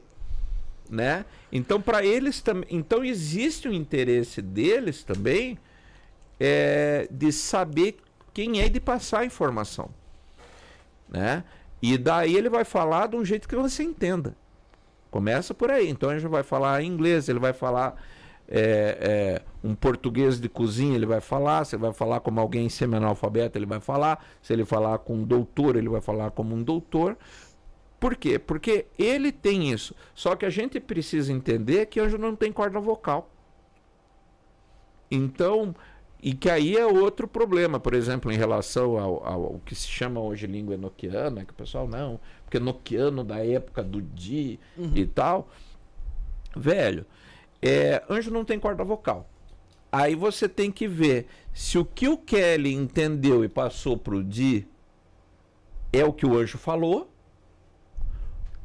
ou se o anjo confundiu Sim. né? Né? O pato no tucupico entupiu o cu do, né? Então, ele, é- ele, é- ele, ele tem que entender isso. E, muito, e quando você fala pelo filtro humano, você fatalmente vai cair. Aí no Kelly, é, pega aí o profeta Maomé, né? Quem diz que o que o Maomé recebeu é aquilo que está no Corão? Às vezes o anjo falou, ó, Maomé, senta aí que escreve que eu vou te dar o bizu. Eu, não, porra, legal, mas aqui, pô, tem essa coisa aqui, o anjo, não, isso aqui deixa, eu vou pôr do outro jeito. Então, o receptor, ele sempre vai ter também o filtro dele. Uhum. E o anjo sempre vai, mas o anjo vai comunicar. O, o, o anjo, a divindade, a entidade, o Jin, o Daemon, eles sempre vão dar um jeito de falar de uma forma que você entenda. Essa coisa, se ah, o anjo falou de formas simbólicas que eu não tenho a menor compreensão. Isso não tem. Né? Ele, porque ele também quer ser entendido, ele Sim. quer passar a mensagem. Se o anjo tem, ó, vou falar do fim do mundo, ele não vai dizer, ó, escuta, anota aí, né? Chegou, vai, abraia, não sei o quê. Vai ser- Cara, vai ser claro e objetivo. ele vai ser claro, é. Te cuida que o bicho vai pegar pro teu lado, né? Então a gente pode ter essa certeza. Ô, Goia, é, dessas entidades, você falou sobre anjos, você falou sobre Diamond, você falou sobre jeans, né? Qual que é a, a entidade ou a egrégora mais perigosa e delicada para se trabalhar? Olha, é, na realidade, eu acho que eu também falei um pouco disso hoje à tarde. Eu acho que todas vão ser perigosas num contexto mais amplo, é porque vão depender do teu preparo. O grande problema é que as pessoas, na realidade, não se preparam, né? Ela, ela- as pessoas acham, é, por exemplo, eu estava falando hoje na aula sobre Goécia, é, e que na realidade, se você pega, por exemplo, ah, faça, faça esse teste. Procura assim, Goécia Papiri, Goécia é, Documents, Goécia século XVIII, século XVII, você vai ver que vai começar a aparecer de universidades diversos textos escaneados, originais de Goécia. E daí você vai perceber que o que você tem no mercado não tem nada a ver com aquilo. Ou que está tudo errado, está faltando letra, está faltando página, está faltando oração. Então, nesse contexto, é, todas as magias se tornam perigosas porque você está dando meia informação para as pessoas. Né? E aí a pessoa já não tem uma formação tão boa, vai também se arrebentar. Então, assim, agora em termos de periculosidade, cara, Assim, se você disser, não, mas tem uma que você que vai queimar você que nem um condenado. Né? Ah, velho. É, é difícil. Mas acho que seria é, anjos mesmo, né? O que se entende aí comumente sobre anjo, né?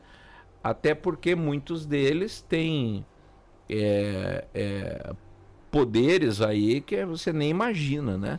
Então o cara torra um, um- planeta. Ou você pega aí, por exemplo, vamos pensar se, se Cthulhu existe, né?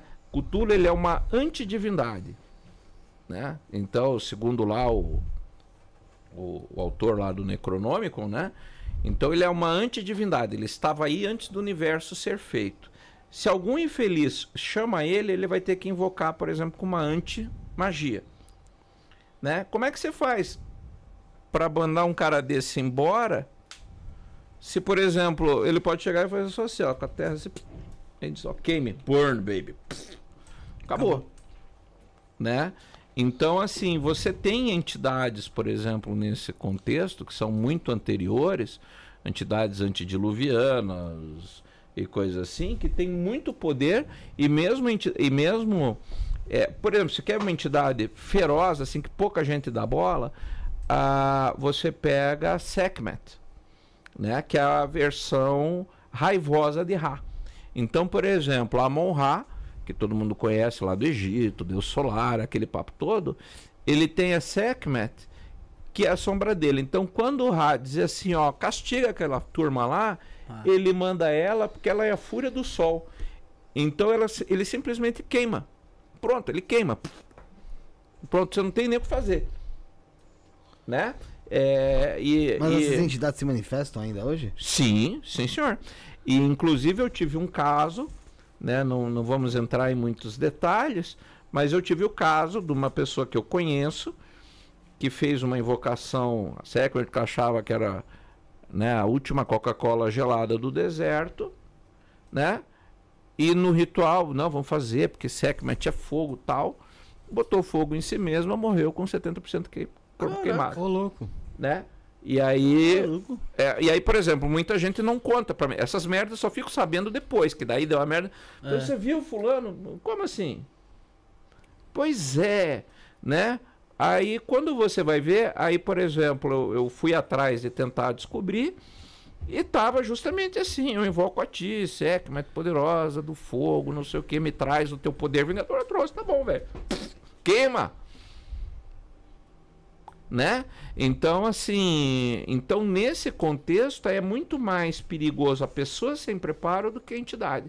Porque quase todas as entidades, né, seja uma- um deus egípcio, seja um anjo, tal, é, e por exemplo, pega mesmo demônios, você tem demônios aí, ou aquilo que se entende por demônios, que estão aí desde que o mundo é mundo, velho.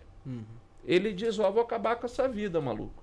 Pronto, ele, ele tem todo o tempo para fazer isso com você. Cada vez que você levanta, você entra de novo. Né? Então eles têm poder, têm tempo e têm conhecimento. Quem não tem é a gente. Né? E aí nesse contexto. Só que alguns, que nem esse exemplo é, da Sekhmet, eles são definitivos. Então ele não vem assim é, para te. Ah, vamos. Eu vou. Que nem você vê em filme, né? Não, vamos ver até onde que você. Tipo Constantine Aham. né? Ele simplesmente te mata e acabou. Pronto, acabou o assunto, cara. Vamos pra casa que eu ganho mais. Eu já ouvi falar da. Tem uma entidade, acho que é do Voodoo, que é a Marinette. Não, voodoo eu confesso que eu conheço pouco, mas Ah, o que, que tem? Klaus falou uma vez dela. Ele falou que, é uma, que, se, que até a pronúncia do nome dela inteiro é algo que atrai de imediato. Já vem de desgraceira em cima. É. Sim, mas a- a- o próprio nome de Deus em hebraico, por exemplo, né, o tetragramatron, você não pronuncia. Então você vê. É, por quê? Porque ele é o nome que deu origem ao universo, né? O, tetra, o Yud, Re, Vav, Re. Né? Então, se você souber a pronúncia corretamente, você desfaz. Né? Então, você simplesmente desfaz a criação. Aí você pode dizer, não, mas isso é uma, é uma alegoria. Bom, não sei porque você teria que testar. É. né? então, aí, mas o, o fato é que, por exemplo, se você pega o próprio tetragramatron, é um nome desse, que se você pronunciá-lo corretamente, você pode desfazer a criação. E aí entra na magia clássica, é, por exemplo, no Egito, o rato é uma história muito legal. Porque ele está andando lá uma época no Egito, a, a serpente Apepe, que é a inimiga solar lá do sol, ela morde ele e ele começa a sofrer com o veneno da, da serpente. E daí diz, pô, eu tô aqui ferrado, alguém me ajuda. Olha, quem tira esse veneno é a Isis. Ai, chame a Isis. Aí chega lá a Isis toda dondoca. Aí eles falam, ó, eu tô ferrado aqui, essa perna, a Isis, né, a Pepe me mordeu, eu tô pra morrer. Eu falo, é, vai morrer mesmo. Falo, Mas como? Você não vai me ajudar? Não, eu posso te ajudar. Mas como é que você vai me ajudar? Ah, preciso saber o seu nome secreto. Aí ele, opa, como assim meu nome secreto? Não, você tem um nome que ninguém sabe, não tem? Tem, tem seu nome. Conta pra mim aí. Né? Aí fala, não, não vou contar. Então morre.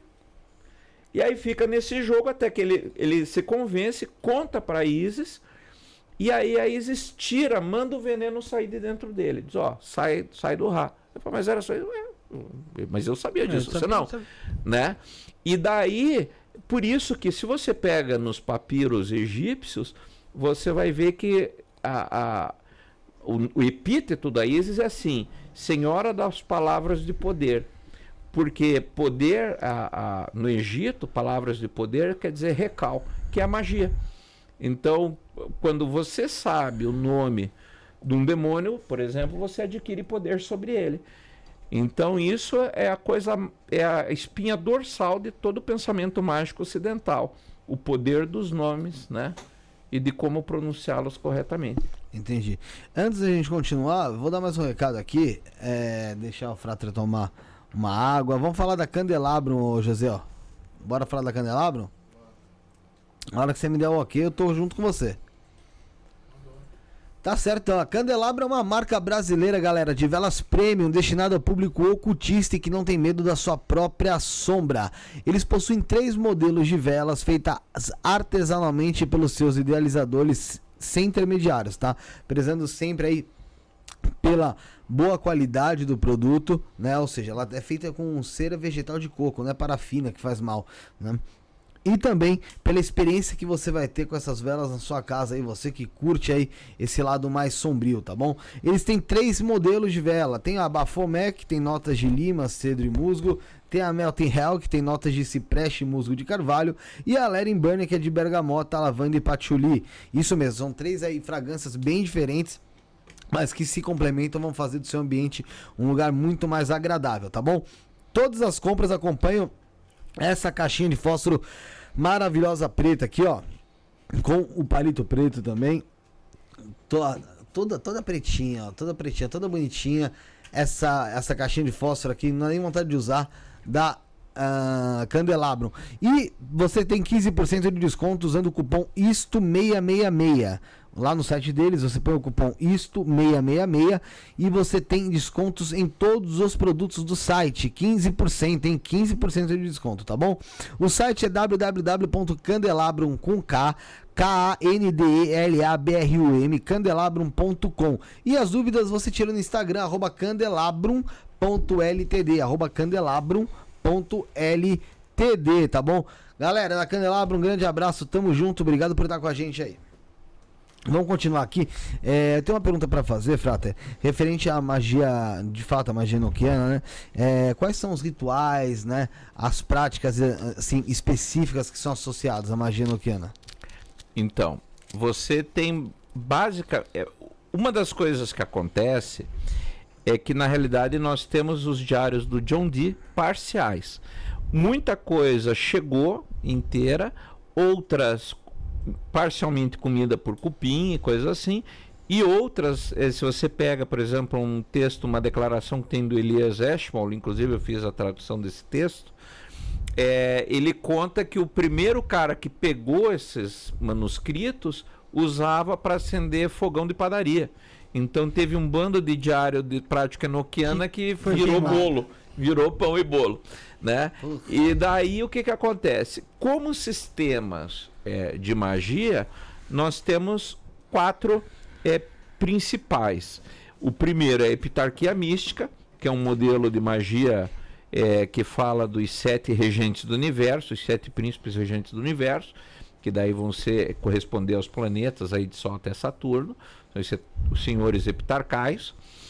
Aí depois disso, é, você tem, por exemplo, a linguagem das chamadas enoquianas, que é o que quase todo mundo conhece, as 18 chamadas, mais a 19. Eu não conheço, não. Não conhece? Então, aí você tem uma série de chamadas que são orações. Aí você tem a magia de Gebofal, Ge- ou Gebofal, que seria uma série de invocações que você vai fazer e que os anjos vão te dar orientação, que na realidade acaba virando é, essas chamadas, é tipo de onde John Dee tirou as chamadas. E aí você tem o sistema é, dos éteres, que daí você vai ter é, é, aquelas viagens no éter, que vão ser 91 éteres, que são regiões do céu e da terra. É, e cada uma delas tem a sua particularidade. Particularmente falando, a, a primeira, a heptarquia, eu entendo, o Ulisses, por exemplo, discorda da, da minha visão, aí vocês podem perguntar isso para ele, já deixa a pergunta na gaveta, assim, ah, essa eu vou puxar do, de baixo. Mas é, eu entendo que John Dee, ele era um homem da época dele. E na época dele, muito estava voltado para essa magia de Grimório, Goécia, é, por exemplo, você pega o Grimório Verum. Por exemplo, no Grimório Verum tem um, um, um, um nome lá que você chama de um, de um príncipe lá que eles põem, que você vai ver o nome de 12 letras que vai aparecer depois na magia noquiana, e é quase do mesmo período. Então, será que Dee não se baseou em alguma coisa do Grimório Verum? Teve alguma influência? Então, na minha, é, no meu entendimento, isso é um ponto de vista pessoal, eu acho que quando o Dee começa os contatos, ele tenta, ele vai para aquilo que ele conhece, que são os grimórios. Sim. Aí, de novo, volta aquilo que a gente estava falando do. Como que a gente falou agora há pouco? Da, do inventário pessoal. Sim. Ah, como ele conhecia o Grimório, então acho que é por aqui. E chegou e fez isso.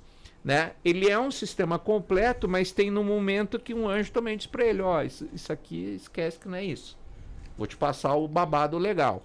E daí ele passa esse outro sistema é, de, de, de invocações, que aí você vai ter, né? Que é o, o caderno de folhas prateadas, tal, que aí você se apresenta para a tabela, e os anjos vão revelar segredos para você, etc.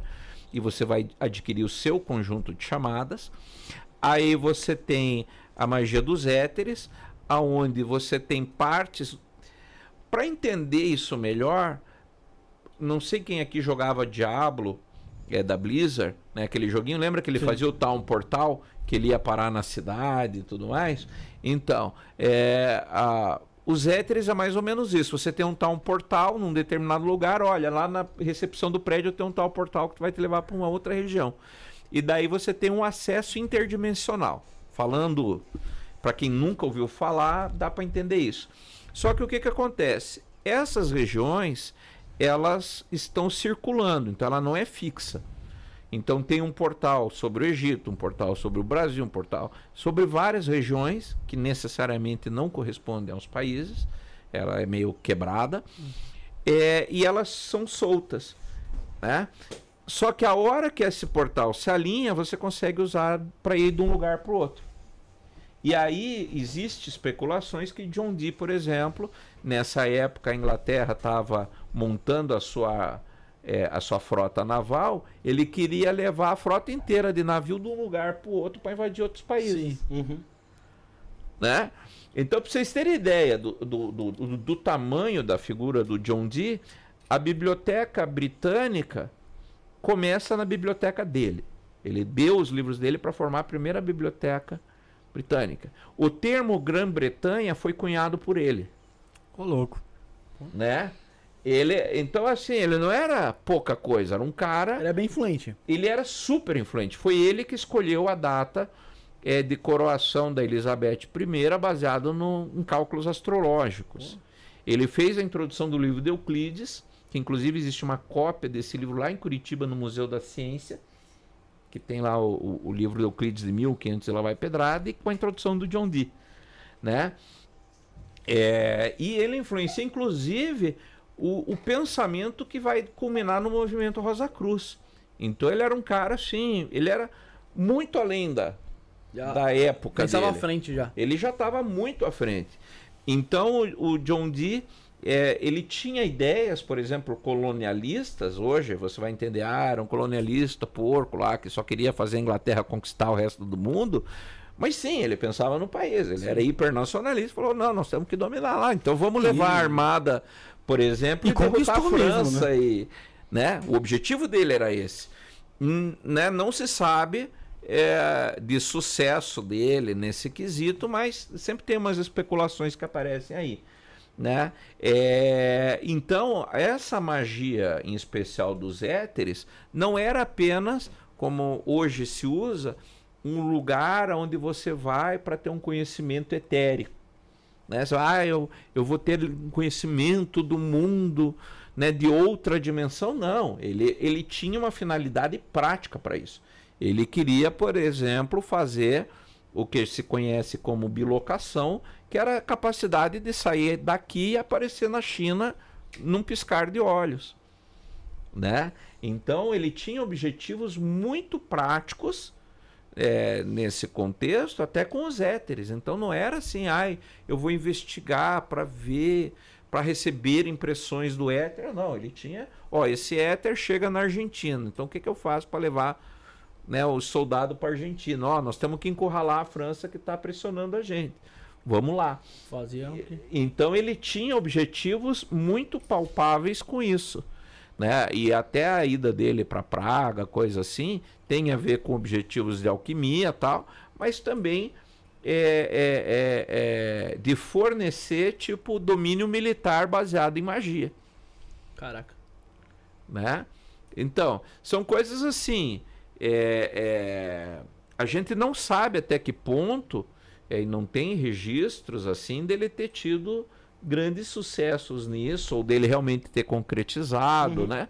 Mas aí a ficção, por exemplo, abunda de gente colocando John Dee é, querendo conquistar o mundo, né? Tem seriadinho que, que mete nessa história. Inclusive, tem um, um da Marvel, é, que é, eu acho que é 1602, 1622, que daí bota o Doutor Estranho como John Dee. Cara, É, é bem legal, assim, é, é pelo Neil Gaiman, né? Então ele, ele, ele é um cara que virou sinônimo do bruxo da Idade Média, né? Então ele fez. E a magia noquiana, ela tem isso daí. Não se sabe o que mais que tem, porque aí sobraram. Aí tem o, o Liber Loget, que é uma série de tabelas, que aí também, se você decifrar, é, é uma espécie de código. Aquele. É, Não sei se, se isso tem a ver, posso estar falando até uma puta bobagem. Mas eu lembro de ter visto algo do, do- do- que não tinha uma explicação, e eu acho que pode até ser disso, daquele mapa de Piri Reis. É, os mapas de Piri Reis, na realidade, são mapas que já descrevem, por exemplo, a costa brasileira e costa americana, é de 1350. Inclusive com o termo Rai Brasil, né? Com o nome Brasil, sim, já tinha, são mapas de Piri Reis. Que daí vai cair, na realidade, não necessariamente, talvez, com, é, com, com, a, com a magia noquiana, só que o que, que acontece? Isso seriam os mapas dos templários. Porque todo mundo fala no tesouro dos templários achando que assim, não, o tesouro dos templários, os caras tinham uma fortuna enorme. Porque, não sei se você sabe, mas o dinheiro é, cobrado a juros é a influência templária. Eles que criaram as instituições bancárias com o objetivo de emprestar dinheiro a juros, né, para movimentar a grana deles. Então eles emprestavam, ó, tanto é que o fim deles começa porque Filipe o Belo devia a coroa da França de tanto que tinha emprestado dinheiro e o dia que ele foi falar, não, ó, negócio é o seguinte, não vai rolar, né? Os caras falaram, não, paga, velho. Ué, como se ter você não tem dinheiro, não. né? Vai ter que pagar. E daí ele sabia que, por exemplo, o templário não cobrava dívida de templário. Falou, "Ô, deixa eu ser templário aí. Claro, paga aí primeiro. E daí ele começa a movimentar é, o- a Inquisição, que daí tem primeiro um papa que, que não topa, e esse papa morre, entra um outro papa, ele consegue que esse papa é, faça uma excomunhão, mas esse papa também se nega a, a, a mexer mais nos templários, daí esse papa morre, né, discretamente, e aí vem um papa que diz, não, vamos abrir aí, vamos, vamos ver o que daí. E daí todo mundo fala que sumiram, é, sumiu-se com o tesouro dos templários, e que tem a história, que aí daí viram fugir numa carroça, quando o pessoal tava lá pegando Jacques Demolay, não sei o quê. Só que na realidade não era tesouro. Isso também é especulação, né? É, não era um tesouro em ouro, pedras preciosas, e sim mapas de navegação. Porque daí os templários, e o que sustenta, uma das teorias que sustenta isso, é que os templários fogem para Espanha e Portugal, e a partir desse período você tem o começo da era das navegações que aí vai, vai culminar com a descoberta dos Estados Unidos, vai vir o Colombo para o Brasil, com as caravelas com a cruz templária em cima, É verdade. né? E que daí os grandes tesouros, na realidade, o grande, é, a o grande valor que os templários tinham eram essas cartas de navegação, que aí se especula se seria o mapa de Piri Reis e tudo mais, porque o- os vikings já tinham estado no Brasil, os chineses tinham estado no Brasil antes do período da, do descobrimento, né? É, só que daí, por exemplo, da, da China, o imperador lá do período falou, cara, isso é do outro lado do mundo, velho. Nós Deixa estamos cheios de né? pepino aqui, vou lá cuidar do, né, num- numa numa terra lá, lá na Nova, PQP. O que é isso? Não Só vai não, é matos. muito, muito problema para pouco lucro. E ficou, senão era pra gente ser colonizado por chineses. Isso também tem em documentos aí de história. Até se eu estiver falando besteira, depois alguém vai corrigir com certeza no comentário. Mas até as últimas informações que eu tinha são essas. Esse mapa do, de Piri Reis ficou famoso agora, né? Teve alguns cortes aí que saiu, algum podcast alguém chegou a falar. Eu não Foi, lembro qual falou. foi. Nossa, Ah, eu lembro isso aí há muito tempo atrás. Acho que até da época da escola isso aí. Ô, Rafael, tem uma pergunta aqui do Al- Alan. É, façam como o Alan, se inscreva no canal, você consegue mandar sua pergunta, tá? É, ajude a gente com Pix, 11 97764 7222, beneficiário Felipe Torres, ou se não, através do Superchat. O Alan perguntou aqui, ó. É, vamos lá, deixa eu aumentar a energia aqui, pra, a luz pra mim enxergar. Poderiam perguntar ao Frater se no sistema de Telema, é, Telemann, desculpa, fundado por Crowley, existe alguma relação com o Enochiano? Claro, tem sim. É, na realidade, é, Crowley ele usa, por exemplo, a primeira e a segunda chamadas enoquiana é, como, uma é, como uma oração preliminar para Goécia, por exemplo. Porque a primeira e a segunda chamadas, elas funcionam assim. A primeira chamada, ela é, tem outros usos, mas a primeira chamada ela vem com um objetivo mais espiritual. Então, quando você quer uma coisa mais lúdica, por exemplo, ah, vamos meditar, vamos não sei o quê, ou vou trazer, vou invocar a sabedoria para mim, é, ou poderes de cura, você usa a primeira chamada. Quando você quer uma coisa prática, olha, eu preciso arrumar um emprego, aí você usa a segunda. E daí Crowley usa isso como orações preliminares e, e, na verdade ele acaba usando assim a primeira, ele usa a primeira, depois ele faz a segunda como uma reafirmação antes de começar é, rituais de Goécia, porque ele entende é, nesse contexto que, que a, as orações, a- as chamadas enoquianas, elas têm uma, uma- um poder maior, é, não sei se se a gente pode dizer, de, de invocar ou de trazer né, os gênios da Goécia, os demônios da Goécia, para manifestação, tipo, para forçar. Né? Tipo, Ah, você não vem? Então agora você vem na marra Na marra né? Então, ele usa, é, por exemplo, se você tem o Liber 418, que é a visão e a voz, que aí é quando o Crowley faz uma visita dos éteres, em que ele pega vai fazendo, cada dia ele visita um éter diferente dessas regiões do espaço, é o Liber 418, chamado Visão e a Voz, né? e aí tem a, o que ele vê lá, e isso influencia o pensamento telêmico, inclusive no tarô de Tote. Porque se você vê no tarô de Tote, por exemplo, é, a descrição dos enamorados ele muda baseado no que ele vê no éter, e a posição dos querubins, que aí eles são alinhados com é, os pontos cardeais, é, ele também altera a partir disso, e aí você no 418 você tem a explicação do porquê ele muda o desenho do Hierofante e, e do universo a partir dessas visões. Né? Ele, ele vai fazer essa explicação. Então Crowley, é, e fora que Crowley publica né, o Liber Hanok, que é um, um guia, entre aspas, enoquiano em 10 lições, né, que você pode fazer a partir disso. Né? E aí ele pega uma parte do material da Golden Dawn, que é a viagem nas pirâmides enoquianas, né? porque dentro da, da, da pirâmide, da, da tabela da União, a Golden Dawn fez uma grande sacada, que é o seguinte, eles falam assim, se você pega a tabela da União, que é a tabela lá que, dos elementos, originalmente o John Dee define essas tabelas apenas como pontos cardeais, norte, sul, leste, oeste. E a Golden Dawn vai além e associa com elementos, ar, terra, fogo e água. Aí, se você pega as tabelas enoquianas, elas parecem um tabuleiro de xadrez. Lembrando que John Dee era matemático.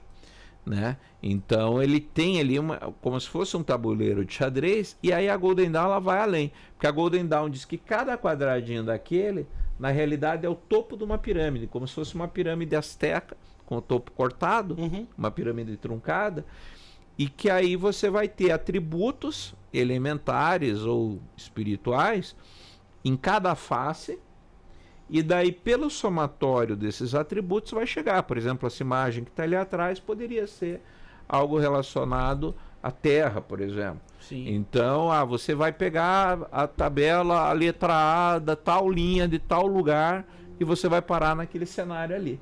Aí você usa a pirâmide como um portal para acessar aquilo, aquela região. E aí lá você vai ter o anjos desse lugar que vão te receber. Então, vou- a, o a Golden Dawn fez um sistema tão interessante nisso aí é, que você tem uma hierarquia né, no sistema enoquiano. Então, quanto maior o número de letras, maior o grau. Então, tudo começa com o nome de 12 letras, aí vai o nome de 8, o nome de 7, o nome de 6, 5, 4, até 3, que são os cacodemons. Né? Os de quatro são os anjos servidores, que daí você vai é, é, que são os anjos que realmente vão pôr a mão na massa, os pedreiros da coisa, Sim. né? E daí, por exemplo, você tem essa hierarquia. Então, quando eu chego, ah, vou chegar lá na, na- na- nessa região ali da Terra, eu tenho um, um Deus que vai responde por esse espaço, um rei elementar que responde por esse espaço, um sênior ou né, que é um, um, um ancião, um senador que vai me dar orientações, eles podem dar informações de qualquer tipo. Então, dependendo onde eu for, pode ser que eu chegue e esteja um sênior lá. Diz, ó, vou te contar uns babado quente aí. Ou você vai chamar um arcanjo, um querubim, que daí também vai estar dentro de uma tabela dessa. Então você consegue dizer, inclusive, e é isso que é o legal do sistema da Golden Dawn, você entra, você sabe quem você vai encontrar lá dentro. Né? Então, ó, vou encontrar aquele cara naquela situação. Cada coordenada tem, já tem a sua. É um GPS, um do, GPS mesmo. é um GPS do mundo espiritual. É o melhor, melhor jeito de definir a tabela da União. Frate, é, pensando nesse, nesse lance aí da- dessas outras dimensões e, e do mundo espiritual, poxa, cada vez me leva mais a crer que a gente vive realmente numa Matrix aqui, né? A gente vive de modo automático, de modo controlado, e, e- e esse acesso parece um despertar mesmo de, de, de uma realidade verdadeira, né? É, aí exatamente. Né? Eu não sei se é uma realidade verdadeira, mas é a percepção de múltiplas realidades, né? Então, né, hum, se você for parar para pensar, é, vocês acho que entrevistaram o Rabino Yair Alon, né? Sim, sim. Ele fez a tradução esses tempos do material de Rehalot, que fala, é, por exemplo, é, desses planos espirituais, né? Rehalot e Merkabah, porque são palácios, Rehalot quer dizer os palácios, a literatura de palácios, e Merkabah da carruagem de Deus. Né? Por exemplo, você pega a carruagem de Deus, você vê, por exemplo, é, a Merkabah, você vai ver no livro de Ezequiel. Que aí vai dizer, e haviam quatro rodas que se moviam, blá blá blá, blá blá blá, e o trono de Deus, etc. Né? É, você tem esse, esse, essa literatura que descreve isso. E aí a- a- essa literatura dos palácios, ela descreve essas realidades. Então ela diz, ó, você vai chegar no grande palácio de Deus e vai ter tal coisa, assim, assim, assim. Você vai ver um palácio com tantas colunas. Você vai virar para tal lado, vai ter o anjo tal e te dá uma série de receitas de como chegar nisso. Né? Essa literatura, ela surge é, é, quando? Quando você tem a queda do segundo templo né, de Jerusalém. Então você tinha uma, uma série de rabinos que estavam preocupados com o que vai comer, vestir, dormir, etc. Então os caras diziam assim, porra, velho, né, nós estamos aqui, tá aí os romanos, nós estamos tudo ferrado, né, não tem um puto no bolso, o que, que nós vamos comer amanhã?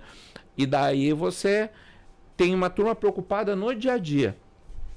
E aí você tem uma outra turma que fala, velho, esquece porque o, o templo físico já foi. Né? Porém, nós temos a Jerusalém Celeste. E daí os caras mapeiam. Então, esse é o primeiro mapeamento. E aí, uma das coisas que eu defendo é que a, a, a, a, a época do John Dee, quando você fala que ele usava a Kabbalah, ele não é, é, ele não está falando daquela cabala com a árvore das vidas, que a- a gente conhece feijão- feijão com arroz. Sim. Ele está falando dessa cabala de- Halot, né? Que aí é descrevendo os palácios de Deus. Eu fiz a tradução, por exemplo, de um diário do John Dee, que é a, a visão da casa redonda, ou da casa arredondada, em que é isso. E daí ele, ele o Kelly, ele diz assim, ó, vamos ver lá, falar com os anjos lá. E daí o Kelly diz assim, ó, cheguei e o anjo Uriel falou para eu prestar atenção. Ele, no quê? O que, que você está vendo? Ah, tô vendo um grupo de anjos que está vindo com pá, com picareta. E daí ele começa a descrever os anjos criando esses lugares, Uhum. né? Então o John Dee ele vem desta tradição da Kabbalah, né?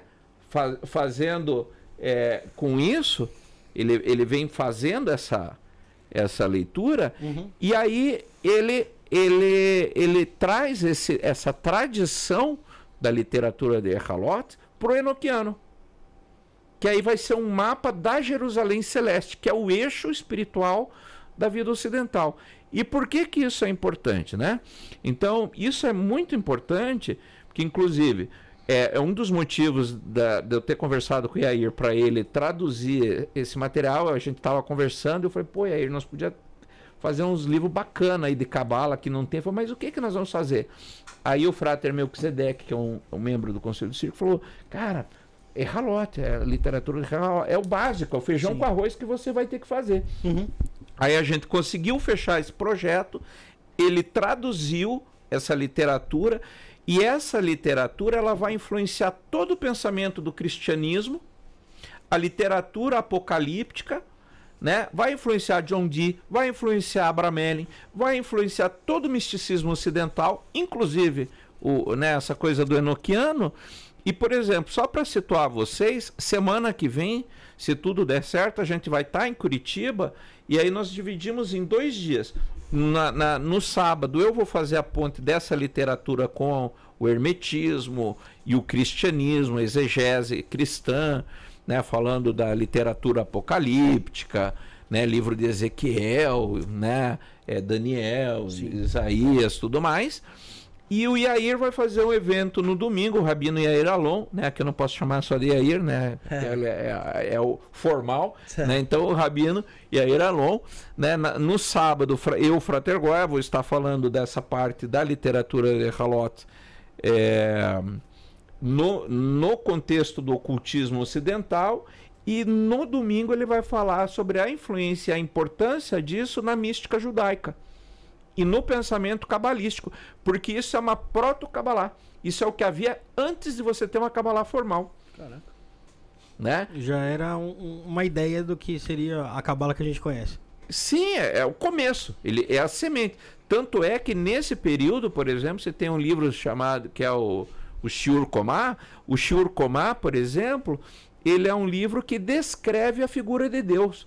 E, e- e- e naquele período isso era complicado e até tinha é, a, a turma dizia, ó, vocês são hereges, não sei o quê, né? Fariseus, vocês são tudo traidor da pátria. Por quê? Porque no pensamento cabalístico você não pode ter uma representação. Isso seria, né? a- a- você ia estar induzindo o pessoal a fazer adoração de ídolos, né? Idolatria, tudo mais. Fala, não, não pode.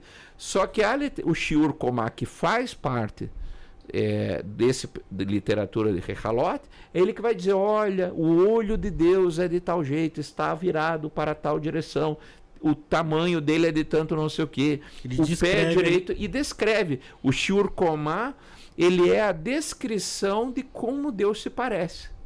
E aí você vai ver a influência disso até no Zohar, por exemplo, que tem também a grande face de Deus, a pequena face de Deus. Vem tudo dessa literatura. E para você ter ideia, isso vai acontecer cinco, seis, sete séculos depois. Porque a literatura de Recalote começa, vai do século II ao século X. Aí você já vai ter o Zohar depois, que acho que é.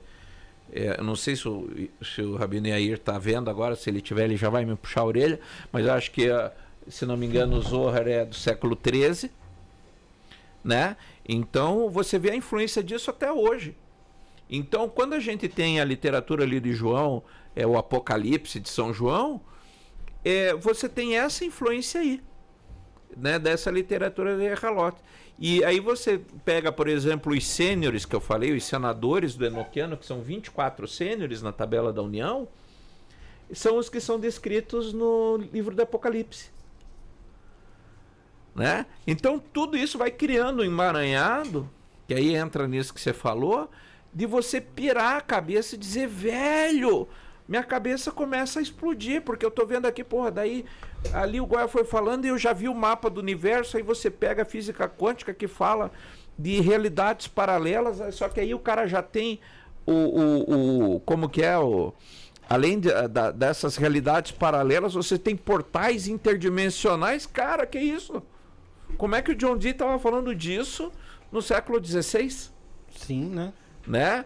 Então você vê, é, e isso faz parte do, é, da nossa vida espiritual ocidental, né? Então todas essas é, essa literatura né, ela vai influenciar esse pensamento e como nós nos relacionamos com o universo ao nosso redor. Porque aí você pega o John Dee, o cara te dá um tabuleiro de xadrez e diz, velho, esse é o GPS do universo.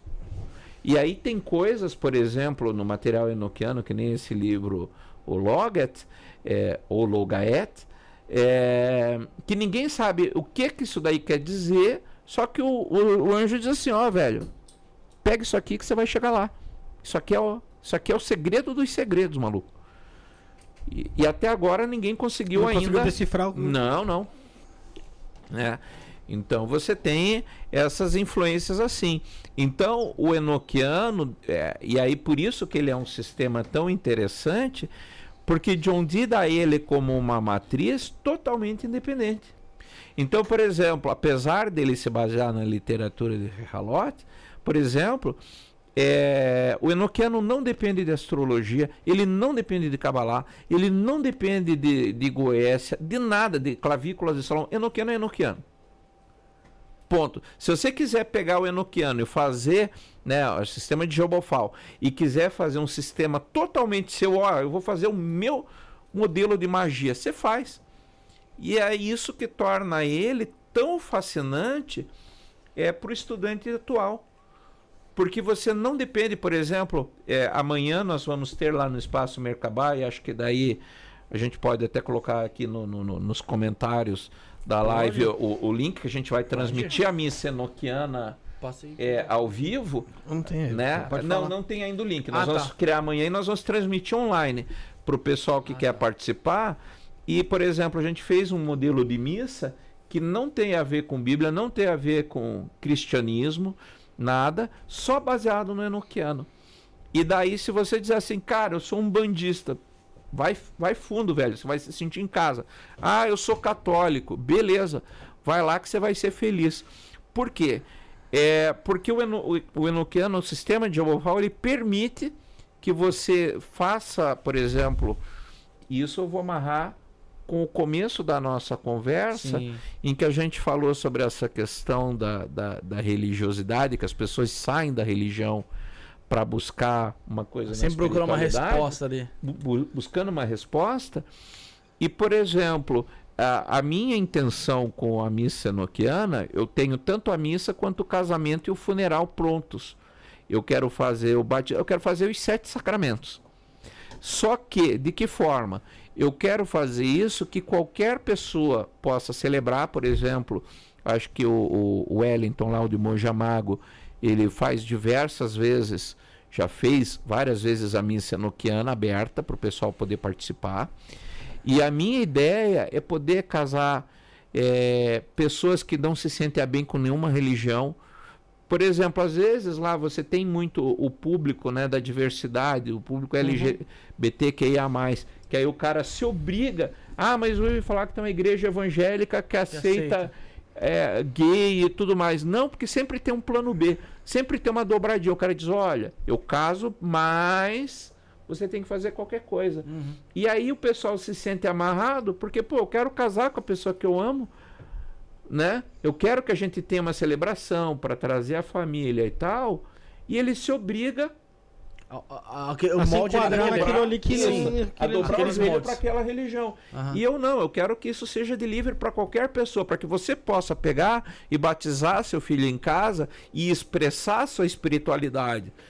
Seja lá o que isso signifique para você, e poder, por exemplo, batizar seu filho, casar com a pessoa que você ama, oferecer um, um, um- um ser. Meu avô, por exemplo, é um cara que ele falou: pelo amor de Deus, não me chame um padre. Se chamar um padre, eu levanto do caixão. Porque ele era totalmente anticristão, ele falou: Eu briguei com a igreja uma vida inteira, agora vai vir um padre rezar no pé. Que falsidade é essa?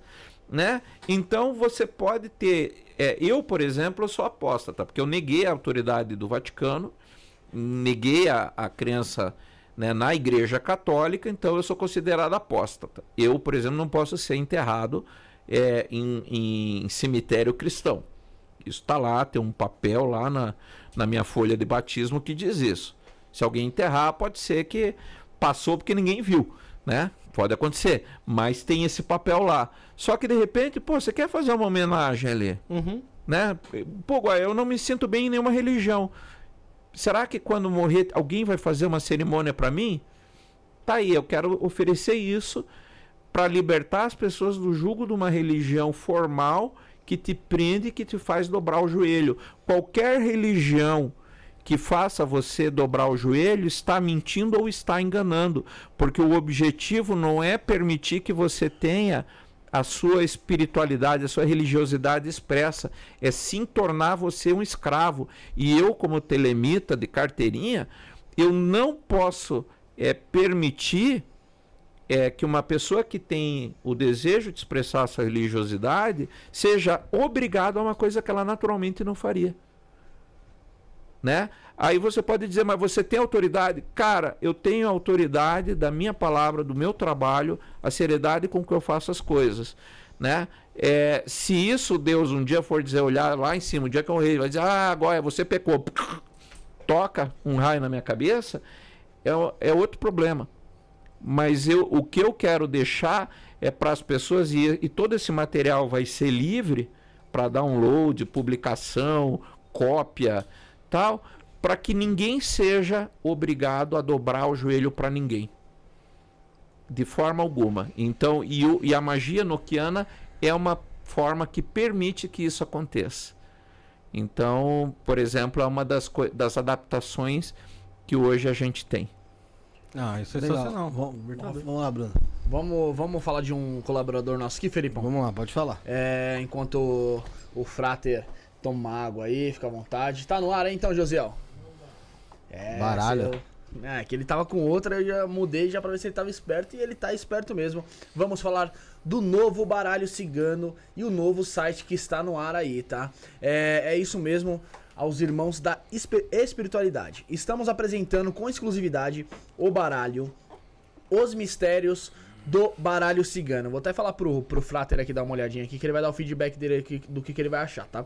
É, com 36 cartas plastificadas, frente e verso, feito 100% no Brasil, com papel nacional e qualidade, Internacional, Bruno. design moderno, cores vivas e brilhantes. Esse deck traz o sistema cigano Lenorm- Lenormand para seus jogos e seus estudos. É, manual exclusivo, Felipão. Tamanho revista com 24 páginas, totalmente colorido, com informações, sabe do que? Das cartas, né? Jogadas, estudos dos elementos, signos e planetas. Tem algumas coisas a mais aí que Tem, você vai tem. descobrir só adquirindo. Acesse agora o site www.osmistérios.com.br e compre seu deck nos melhores marketplaces aí do mercado aí. Quais são esses? Mercado Livre, Shopee. Lembrando que no Mercado Livre tem entrega rápida. E na Sim. Shopee, frete grátis, mano. Tá Show de maluco? bola. Entrando no site agora, você consegue baixar também um diário em PDF para você anotar eh, seus estudos e também uma tabela com informações das cartas, signos e planetas. Corre que o preço é especial. Fala o preço, Felipão. Não, o preço, o preço agora é só entrar no site e você vai ver, mas é absurdo. O pessoal acha que é, que é, que é caro. Né? Cabe dentro do. É muito, muito, muito. Tipo, Posso te garantir que é menos que uma ida ao McDonald's aí conta é, é. Uma pizza. É uma pizza mesmo. uma pizza de fim Uma de semana. pizza com, com refri, uma pizza mussarela calabresa com refrigerante. Então adquira conhecimento, adquira aí o Os Mistérios do Baralho Cigano. E tem mais, hein? Tem os mistérios de Maria Padilha, os Sim, mistérios Zé Pinintra. Zé Pinintra. Tem muita coisa lá, muita coisa legal. E eu tô sabendo que vai vir mais coisa por aí também. Vai vir novidade? E quando o Felipe novidade. fala que vai vir, vai vir mesmo. É só aguardar. Aguarda mais uma, duas semaninhas aí que vai ter novidades. Vai vir, não vai ter novidade. O legal desse baralho, né, o, o, o você que é oraculista, é que ele corre bem na mão, né? Ele flui bem na mão, porque tem baralho que, que a cara tá segura, prende. Ali, né?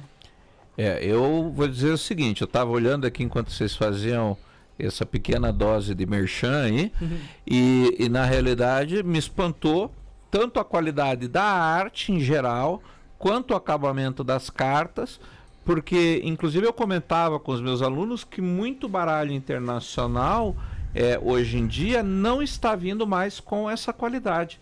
Então, é, eu não conheço os autores desse É do baralho, Caminhos mas de luz. olha só, né? Caminhos de luz. É, que faz esse baralho. E é isso interessante você falar, né? Que nem os baralhos de fora estão vindo com essa qualidade que o pessoal tá fazendo aqui nacional. É totalmente nacional. Sim, é um trabalho que cabe bem na mão, é confortável na pegada, Sim. né? E corre bem na mão, como você falou, não é um baralho que prende. E isso eu tô falando, eu sou colecionador de tarô, viu, gente? Então, eu sei o que eu tô falando. É, fiquei espantado o acabamento, a qualidade das pinturas e também do guia que vem, né? Sim. Então, a muito legal, o pessoal tá de parabéns. Olha, é, se minha palavra vale de qualquer coisa, pode ir atrás desse trabalho que vocês com certeza não vão se decepcionar. Fica aí minha, como diz o pessoal, dica de Frater Goya. Aí, E ó, eu vou, eu vou fazer uma coisa, Bruno. O pessoal que tá no chat, tá assistindo, a gente ainda tá batendo um papo aqui. Pessoal, quem fizer um Pix aí, a, a pena a valor acima de 5 reais aí, então a partir de 5 reais no 1197764 7222, anota aí, Bruno. Tá fixado. 1197764 7222. Põe o QR Code na tela pra mim, José, por favor, e o nosso logo, que aí a pessoa mirando também no QR Code consegue. A partir de 5 reais vai concorrer a um baralho desse aí, do Caminho de Luz, que eu vou pedir pro pessoal te mandar um também, depois você me passa o endereço, pedir pro pessoal te mandar um deck desse. Vai estar concorrendo aí um baralho do Caminho de Luz, é, do Os Mistérios do Baralho Cigano. Vai ser essa edição aqui, tá, gente? Essa edição, Os Mistérios do Baralho Cigano. A partir de 5 reais lá no Pix 11977647222. O beneficiário é Felipe. Você vai concorrer até o final do programa, tá legal? É, e vai estar do- ajudando a gente também, né? Claro. Boa. Tem uma pergunta aqui do Cross, Cross Code, que ele fez uma. Ele, ele deu uma incrementada a mais, mas eu vou, vou dar uma resumida aqui. O que, que é necessário para você praticar magia enoquiana? vontade para começo de conversa. É, você hoje pode, por exemplo, hoje aqui no Brasil tem, algum, tem já vários livros, inclusive o meu pelo Clube de Autores, que tratam do sistema. Então você pode. Quem não tem dinheiro é, para comprar um livro pelo Clube de Autores, é, você acha a versão pirata do meu livro em tudo que é lugar, né? Ah, então pode baixar que não tem problema. É, tem meu apoio. Eu acho que o dinheiro não pode ser um impeditivo. Quem puder colaborar como autor, eu agradeço, né? Ah, nós temos também lá pelo Espaço Mercabá os cursos de magia enoquiana. Tem dois módulos, mais o módulo de Scrying, que ele é um spin-off do curso de Enoquiano, que é o curso que eu vim fazer hoje aqui. Né? Amanhã a missa é, vai ser aberta, né? A gente vai passar o link. Infelizmente, pessoalmente, não tem mais como ir, porque já lotou a sala Caramba. né? Ah, a gente divulgou, o pessoal já lotou. É, tem o grupo é, do. Bom, tem lá o, o Monja Mago que tem feito também alguns trabalhos e divulgado a prática da bola de cristal e tal. Tem o, o, o Robson e o Johan, é, que tem o grupo de Enoquiano também no Telegram, e eles têm um trabalho com mentoria. E aí quase todos os. Você entra lá no grupo, eu, eu também faço parte desse grupo, e daí todos os materiais é, tem no Drive disponíveis para você. Então, assim, falta de dinheiro não é motivo. Porque tem como estudar gratuitamente. O meu livro eu também liberei para eles passarem é, pelo, pelo, pelo grupo do Telegram. Né? E aí, fora isso, eles têm o trabalho deles é, de mentoria, que aí o Robson e o Johan fazem, tem mais um pessoal que está ajudando, acho que os Mandias e mais outra, acho que o Correia está ajudando. Eu devo estar esquecendo de alguém, pelo amor de Deus, me desculpem, mas é difícil lembrar o nome de todo mundo. E o Ulisses, é, que também está terminando de escrever o livro dele, então vamos ter mais um livro de um autor nacional. E eu queria aproveitar, daí deixa eu fazer um jabazinho, Pô, fica né? vontade. que eu quero é, aproveitar e dizer para vocês, gente, é, nós temos aí é, o projeto hoje que está se encerrando lá com o Rabino Yair Alon também, que ele até veio por causa desse livro, aqui, né? que é o material lá do Pardes Rimonim, que ele está traduzindo, é um livro de- que vai dar mais de 1.200 páginas. Você tem os trabalhos do Marcelo Deldébio com a editora Damon, que ele está fazendo, né? O, o Thiago lá, que está fazendo aquele material de alquimia também pela editora Damon. É, você tem Ulisses, você tem o Johan, que estava fazendo aquele livro da lei comentado. Então, para você que está é, assistindo, gente, É, eu publiquei material fora do Brasil pela Golden Dawn, pela Community Golden Dawn. Eu tenho dois, é, são três ensaios, um sobre magia noquiana, outro sobre teurgia, e saiu um texto meu com mais de 30 páginas agora, recentemente lá fora, sobre a Rosa Cruz Hermética, o primeiro texto desde a criação do símbolo pela Golden Dawn em 1888, que alguém comenta, um texto mais de- com mais de seis páginas, é o meu, com 30 páginas, é, explicando em profundidade o simbolismo da Rosa Cruz Hermética. Então, assim, gente, falando curto e grosso, pare de babar em cima de autor estrangeiro, porque nós temos grandes autores aqui no Brasil. Esse pessoal, é, eu não me canso de recomendar é, né, o trabalho aí que o Yair está fazendo, é, o Johan Reis está fazendo, o Deudébio está fazendo. né? Nós temos vários autores nacionais que precisam de respeito e tem gente muito competente. Por exemplo, o trabalho que o Ulisses está fazendo é, de tradução e comentários de magia noquiana é um trabalho ímpar. É, então, assim, a gente precisa parar de pagar pau para fora e entender que a gente tem pessoas que valem o seu peso em ouro no Brasil. Então, eu, eu recomendo, é, sem reservas, é, que as pessoas comecem a valorizar produto nacional. Você acabou de mostrar aqui é, esse baralho cigano com essa qualidade. Gente, você compra, ah, eu vou comprar um tarô importado, aí vem um papelzinho chinfrim, né? Teve o pessoal que comprou uma edição do, do Smith Waite, por exemplo. Acho que foi até o Weiner, se não me engano, que comprou. É, o Weiner Lira, que tem também o trabalho com tarô. É, e aí ele conta que ele começou a usar em seis meses, começou a descascar o baralho na mão, velho. Sair tinta, tudo. É, então, assim, aí você paga um produto lá fora caro, que hoje um tarô meia boca tá aí 300 conto pra cima, a partir de 300 reais. Um, um tarô meia boca, com qualidade ruim, aí você tem um trabalho desse que, como você falou, sai a preço de pizza Sabe mesmo? né?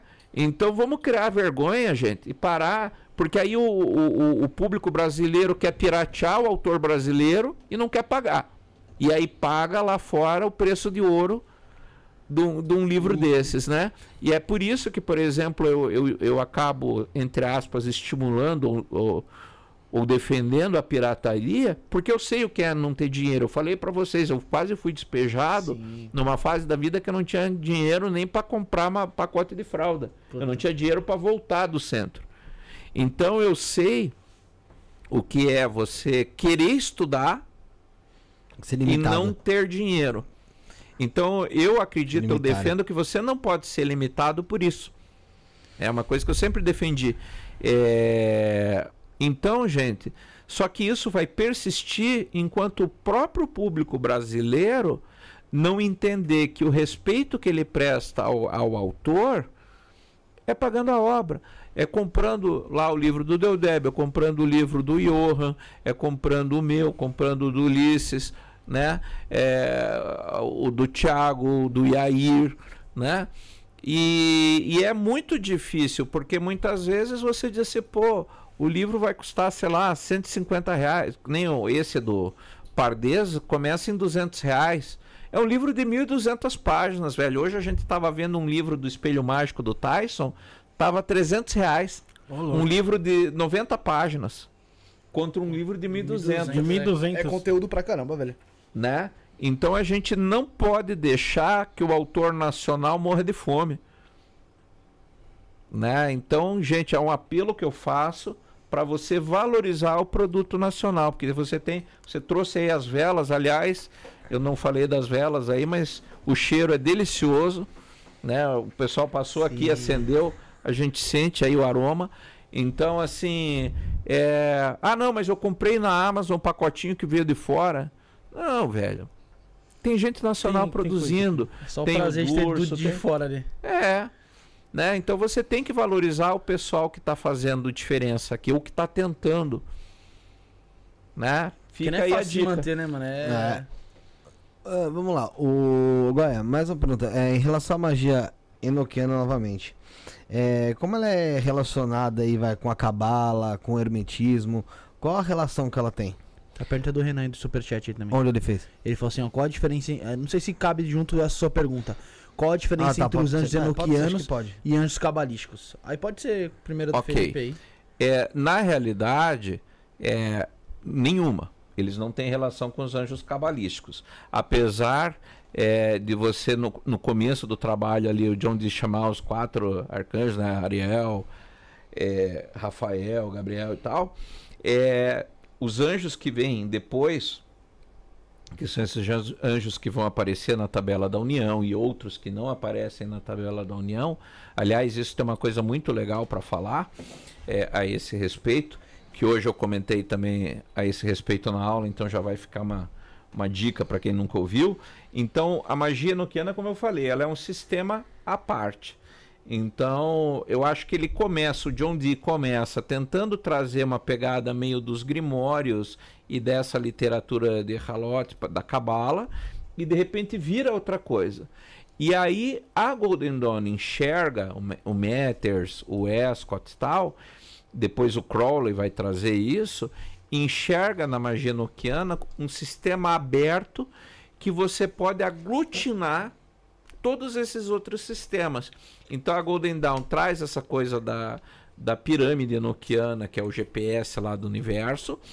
É, outra coisa que eles fazem é o xadrez enoquiano, é, que também é, é um, é um xadrez baseado na hierarquia dos anjos enoquianos, né? E com movimentação específica, etc., com divindades egípcias, tem todo um, um babado aí. E eles também fazem uma associação de unificar, tipo, um sistema que atende todo mundo. Então você vê na Golden Dawn, eles, por exemplo, colocam é, os deuses egípcios na tabela enoquiana, as cartas do tarô. Por exemplo, se você pega é, é, os arcanos menores do tarô, na- na- no sistema enoquiano, então a tabela enoquiana é assim, a tabela da união, ela é uma tabela que vai ter é, os quadrados elementares, né? ar, terra, água, fogo, e aí os seus os subelementos, ar de água, ar de, ar de ar, ar de fogo, ar de terra, e assim sucessivamente para cada quadrante. Então você vai ter 16 subquadrantes e uma cruz negra chamada Cruz da União. Nessa tabela de cada quadrante, então você pega a tabela do ar, por exemplo, que vai ter quatro subquadrantes, você tem a sexta coluna é a linha do Deus Pai, a sétima linha do Deus Filho e a sétima linha de cima para baixo vai ser a linha do Deus Pai. Essa linha do Pai, Filho e Espírito Santo, você tem os arcanos menores do tarô. Então, por exemplo, quando você pega, que nem o tarô de Crowley, é, você pega o sete de copas, ele re- corresponde a uma pirâmide enoquiana. Então, quando você olha para o sete de copas e, por exemplo, você faz essa viagem na pirâmide, você já sabe o que vai encontrar lá, porque o Crowley colocou uma, uma o Crowley coloca na carta uma visão, aí entra aquele babado do éter, ele coloca uma visão do que você deve ver quando está lá. Então, se você chegar lá e não tem essa visão, alguma coisa você errou, você errou o pulo, né? E daí ele vai te dar esse mapa, né? Para quem tá curte o tarot de Crowley, olha a carta do enforcado, que você vai ver que atrás dele é, tem um- um- uns quadradinhos como se fosse azulejo de piscina. Que você olha, você tá ele de pendurado assim, e atrás dele uns quadradinhos. É a tabela da união. Se você pega. É, é... Ô Sam, você consegue pegar o tarô para mim na minha mochila da Nike, que tá lá, por favor, ali fora? Né? Eu vou mostrar para vocês. Se você pega, por exemplo, é, o 4 de ouros, você tem a tabela da união resumida ali. Então, a Golden Dawn faz um sistema que unifica, ela usa o enoquiano para unificar todo o conhecimento da magia ocidental. O tarô, a cabala, a alquimia, os deuses egípcios. Aí ele vai usar, aí sim vai entrar os anjos do Shen Ranforashi. É, e toda essa estrutura baseado no sistema enoquiano.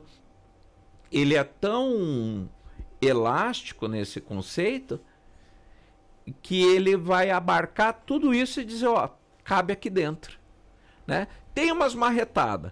Né? O Nino de Nani até tira onda comigo, que eu, que eu digo que tem a marretada hermética, que aí o pessoal da Golden Dawn, quando não sabia, é, é, quando não sabia achar é, o elemento, é, eles criavam, inventavam, ah, põe aqui mesmo e pronto, É foda-se. tipo o chat GPT. É, exatamente, vai na base da marretada, né? Aí, e aí eu digo que eles faziam uma retada hermética. Então tem muita coisa que não funciona, mas tem coisa que fica fabulosa na leitura deles, né? Então, ó, por exemplo, eu falei do sete de copas, tá ele aqui, ó, não sei se vocês querem. Eu acho que quem usa muito ele também, acho que é o Fagundes. O Fagundes, exatamente, né? Então tá aí, né? Deixa eu pegar aqui o, o, o, o, o enforcado ou o pendurado, tá aqui ele, ó. Então você vê nele a, a- os quadradinhos ali, isso é a tabela da união. Olha lá, porque parece que ele tá na, numa piscina, né? É verdade. Na realidade, é a tabela da união. Né? E, Pra cá? Como assim?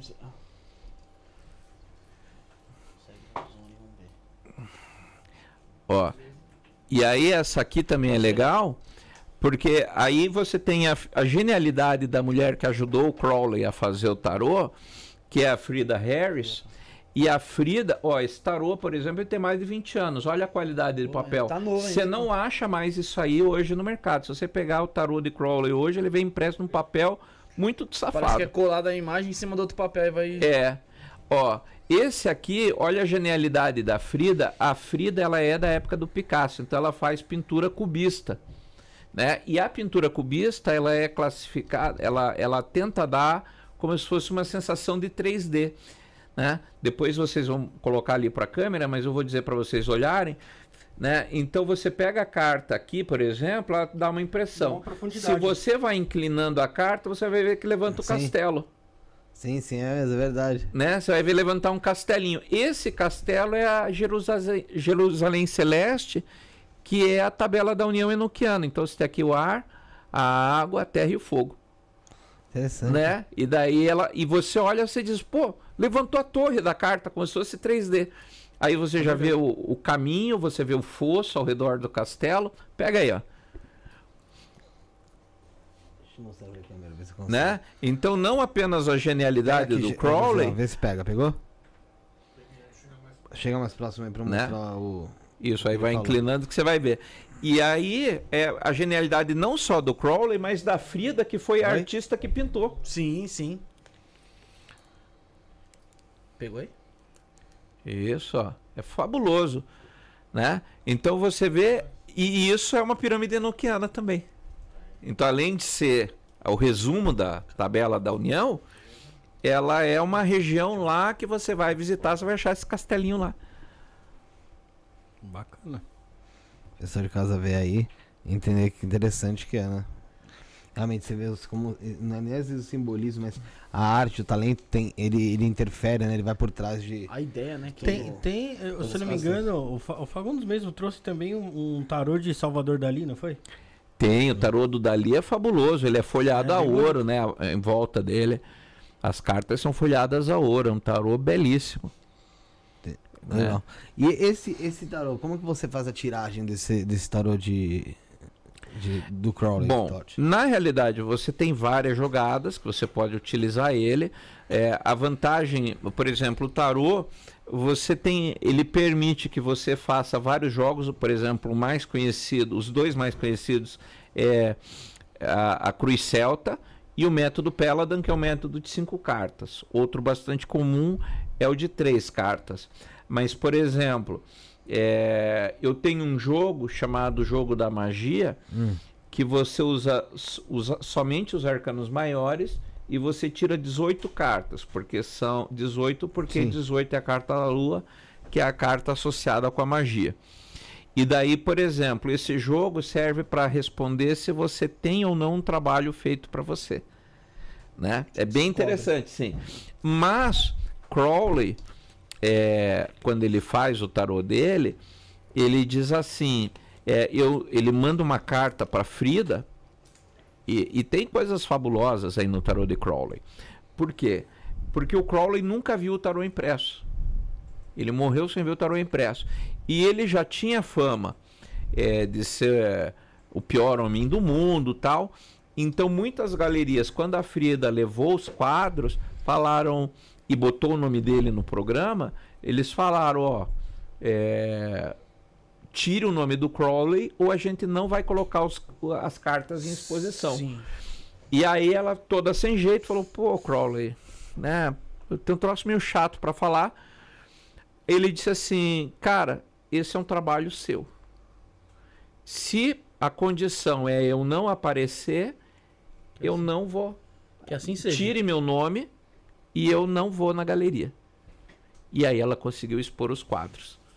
Né? Então ele deixou é, toda a arte do tarô de Crowley, quem recebeu os louros foi ela. Ele não foi egoísta ali, né? Não, diferente do, do Waits que pagou é, a Pamela muito mal. Inclusive, existe uma carta da Pamela, se você ler a biografia dela, acho que vai até sair pela Palimpsestos, um livro sobre a vida da Pamela Coleman Smith. E existe uma carta dela em que ela fala: o Waits me pagou, assim, como você disse, dinheiro de pizza para fazer um tarô inteiro. E é o tarô mais usado no mundo. Ela nunca recebeu o, que, o crédito devido Real, pelo né? tarô. E, e na época ele foi publicado como Rider Waite. Inclusive o nome dela não foi usado. Poxa, que mancada. Mas todo mundo, né, tem o Waite como queridinho, né? Eu não vou falar nada, né? Mau caráter, né? É, é, Ô, Ué, pra você fazer uma tiragem aqui agora, como é que funciona? Você precisa de uma preparação? Como é que é? Não. Não preciso de nada. Se fosse uma, fazer uma tiragem simples pra saber sobre o programa aqui. Opa, é dois palitos. pôr Enquanto, então, enquanto você se prepara, eu vou fazer o seguinte: vou deixar o Josiel lançar a propaganda da Avinash e depois voltar pra mim aqui. Depois a gente volta pra essa tiragem dele. Bora, Josiel? Vai lá. Portal triplo de riqueza. Boone, Série e Belial são diamonds que vão te trazer muito destaque. Você estará mais aberto e proativo para fazer novos negócios, parcerias e fechar vendas. As pessoas serão atraídas a você e ao seu negócio. Você aproveitará o fluxo de movimentação que os diamonds e suas legiões farão na sua vida, e o resultado será sucesso e riqueza. Boone promove riqueza e destaque. Série promove abundância material e agilidade. Belial promove status e ascensão financeira. Rito coletivo, 300 reais. Firmado por 30 dias e um pedido. Rito individual, 1.500 reais. Ficará firmado por seis meses com até seis pedidos. Pagamento por Pix ou cartão de crédito direto pelo site temploavinash.com.br barra loja. Templo Avinash. Templo de Dianos, Quimbanda e Goetia. É isso aí, galera. Você viu mais sobre o Templo Avinash, conheceu mais sobre o Templo Avinash, o trabalho deles lá. E tem uma novidade também que é o anel 3 pentagramas em prata maciça ou prata banhada a ouro, 18 quilates, exclusivo da coleção Avinash. O anel é consagrado por Mestre Avinash Mestre Caveira, a Lúcifer, Beuzebu e Astaroth, conjurado para proteção da egrégora e atração de riqueza. Recusa imitações, o anel 3 pentagramas tem a marca Avinash, seu interior, é uma joia de lei para a vida toda e tem cupom. Isto não é. Usando o cupom Isto não é, você ganha 5% de desconto. Adquira o anel e outras joias magísticas em www.avinash.com.br. Eu repito, www.avinash.com.br. Um abraço para mestre Avinash e mestre Caveira. Tamo junto. Abraço. Vamos lá, ele tava falando da leitura antes de falar da Avinash. Bom, é, eu vou. Vamos fazer uma tiragem aqui, por exemplo, com três cartas, né? Momento atual, passado e futuro, Tá, né? Só bem basicão, até para o pessoal de casa poder acompanhar. tá. E vamos fazer o seguinte: como vocês três representam o programa, se vocês quiserem, um de vocês embaralha e daí dividem e cada um escolhe uma carta. Faz aquele leque assim. Fechou? Pode ser? Fechou? Vamos lá. Vamos lá. Quem que vai embaralhar? Quem embaralha? Deixa eu embaralhar, vai, já tô aqui do lado mesmo. Então, vai lá, embaralha e pensa no programa como um todo. Vocês também coloquem aí todas as aspirações e todas as ideias que vocês têm para o programa. Pensando no programa, hein, Bruno? Sim. Olha lá o que você pensa. Então deixa eu embaralhar mais direito então. Olha lá. Deixa eu embaralhar mais direito. Então. Ah, como que pode abrir aqui normal? É, vamos fazer, vamos abrir um lequezinho assim. É, primeiro que E- o Goiás abre, que o Goiás sabe mais isso aí. Ó, esse- vamos lá. Aí cada um de vocês escolhe uma carta. Começa, Rafael. Não vira, só tira a carta. Vai, Bruno. Que aí eu viro aqui. Vamos lá. Vou tirar a minha aqui.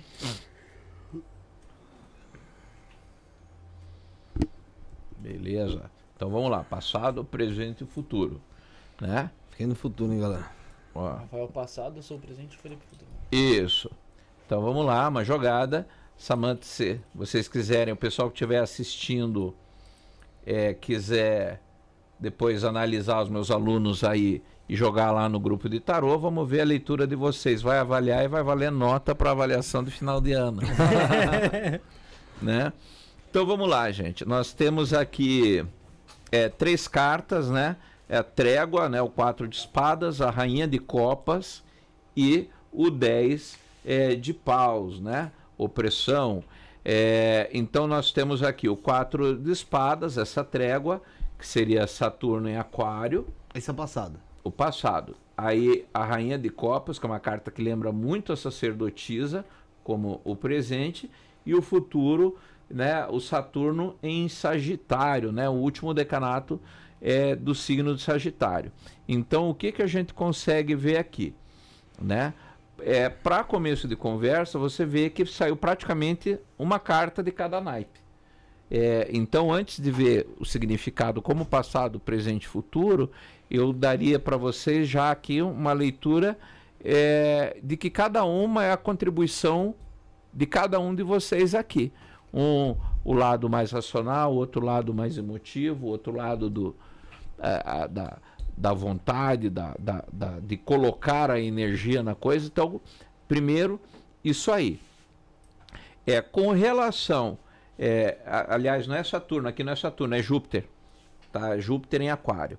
É, é o terceiro. Engraçado que também é o terceiro decanato. Então você tem o terceiro decanato é, de Aquário e o terceiro Sagitário. de Sagitário. Né? Então são dois decanatos finais. O que, que isso demonstra? Primeiro, que é uma energia que está em transição, uma- energia é, de mudança. Então É. o passado ainda tá muito atrelado aqui ao presente. A gente, o presente tá muito atrelado ao passado, é isso? É, na verdade você tem uma, uma, uma. As três estão ligadas de forma íntima, né? Eu acho que essa rainha aqui de copas, que é o presente, primeiro que a rainha ela tem uma natureza de dar continuidade. Ela é uma pessoa de personalidade muito forte, né? É, cuja é, condução das coisas é, tem a ver tanto com esse aqui você tem um, um desvelar dos véus, lembrando que é, e aí tem eu acho um pouco a ver com essa natureza é, do programa de trazer conteúdo, trazer informação. Você vê aqui o pássaro Benu, que é a- aquela garça que representa é, Tot, né, o senhor das coisas ocultas. Então tem aqui é, um desvelar. Curiosamente, apesar de ser uma carta associada ao elemento água, por ter essa associação com Tote, com o oculto, também tem a ver é, com essa questão do comércio, a comunicação, que são energias é, mercuriais, né?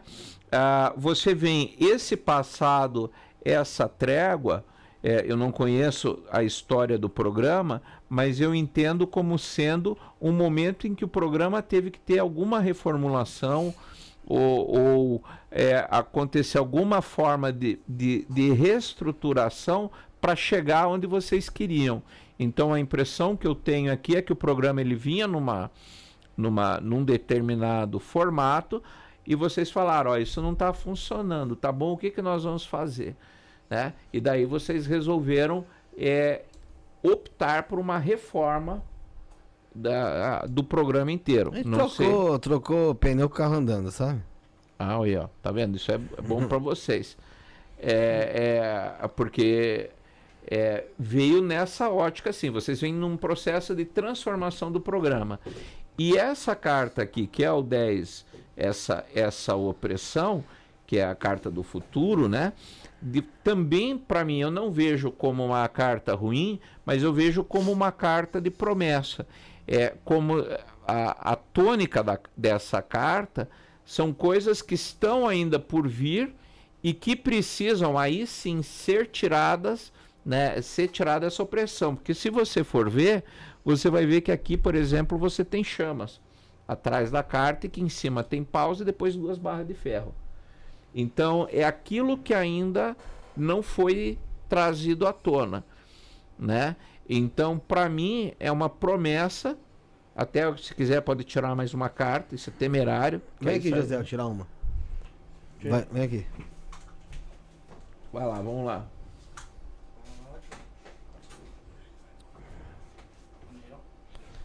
Tira uma aí, José. Pense na sua energia. No programa, hein? Traz energia, traz a energia Qualquer da uma, tá? Prada.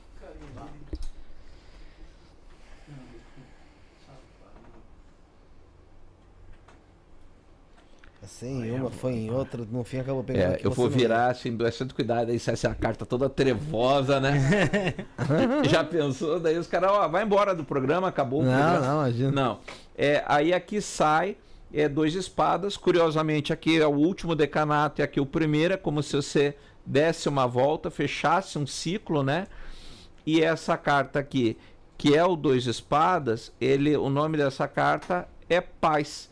Então ele representa a busca por um equilíbrio que vocês ainda estão tentando atingir e vocês percebem o como é frágil. Se eu pudesse é, fazer uma, uma, uma análise disso, eu, eu estou para dizer para vocês que é assim: é como você perceber é, o quão é frágil, por exemplo, e que tudo que vocês conquistaram é, é fugidio. Então você é perceber assim, cara, ainda não é o que a gente quer. A gente está caçando e está indo é, é, é, em direção ao, ao algo, mas que a gente ainda não tem bem claro. A gente está testando para ver se funciona, né? E aí de novo é uma, é uma busca é por essa paz. E aí lembrando que como é um dois e é, e é um começo, é algo que vocês ainda vão levar bastante tempo para chegar, não no mau sentido, mas no sentido de que vocês vão passar ainda por muita transformação antes de conseguir dizer esse é o programa que a gente quer. Mas enquanto isso aí, a gente fica fudido. Não, ao contrário, eu acho que tá. Eu acho que tá com uma energia boa. Pra- porque justamente eu vejo esse, esse, esse 10 de, de paus como uma promessa. Né? Tipo, que tem muita coisa ainda para acontecer, não como um fim. Mas esse futuro é tipo quanto, assim? Tipo, sei lá. Depois é da tá- manhã. Tá, forte. pô. a gente tá realmente precisando. É, não. É, eu vejo aqui. é, é, isso aqui a gente está fazendo uma leitura é, bem ampassant, é, mas eu posso dizer para você que isso aqui vale aí, eu diria pelo menos uns seis meses aí que vocês vão estar num processo aí de, de novas transformações que está para acontecer no programa. E talvez você ainda, vocês ainda nem estejam vendo o, O que, que vai tá pra acontecer. Uma das coisas importantes é que o naipe de paus ele fala de recursos. Só que o recurso que ele fala não é dinheiro. Que o dinheiro é, é, é ouros, né? Moedas, pantáculos. Paus fala de recurso enquanto habilidade, que é isso. A habilidade de comunicar, de se expressar, de repente uma habilidade manual, que é aquela riqueza intangível que você não consegue colocar preço, né? Então eu estou vendo aqui que isso aqui ainda é, é- vocês ainda têm muito a trabalhar nisso, né? É, nesse recurso intangível, né? É, e que isso vai levar vocês para essa paz aqui. Posso tirar uma- essa aqui, ó? Pra ver? Tá Pode, tá vai. Já vira, já Essa que vira. Tá falando. Vem. Olha lá. As de copas, né? É, o todo as, para mim, ele é uma energia que ela tem um potencial tanto de ser bom como de ser mal. É, e ela é uma energia que, além de tudo, ela tá bem no começo. Só que ela é a raiz dos poderes de água, né? Então, de novo, volta ali é, é, para rainha de copas, né? Como um princípio de satisfação pessoal, né?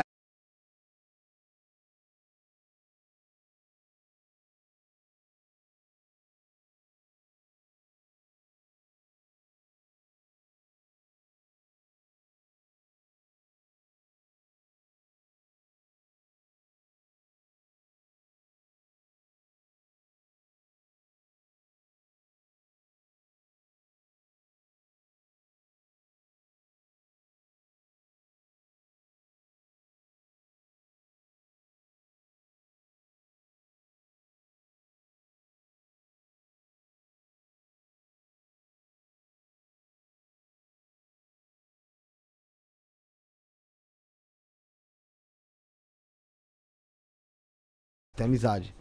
E ele é um mago que ele ele tem uma, uma vertente, parece que me falaram ultimamente, voltada até ao ateísmo, né? Uhum. Como é que um você trabalha uma magia com ateísmo assim ao mesmo tempo, sendo que você trabalha com seres astrais, seres espirituais? Bom, aí na realidade é assim. Primeiro que daí eu vejo isso muito mais uma pergunta para ele do que para mim. Deixa eu só Porque- deixa eu só isso. uma coisa, pessoal de casa, escreve aí se vocês conseguiram ouvir a pergunta aqui. Se conseguiram ouvir minha pergunta pra ele. Sim, conseguiu. Conseguiu? Ah, então beleza.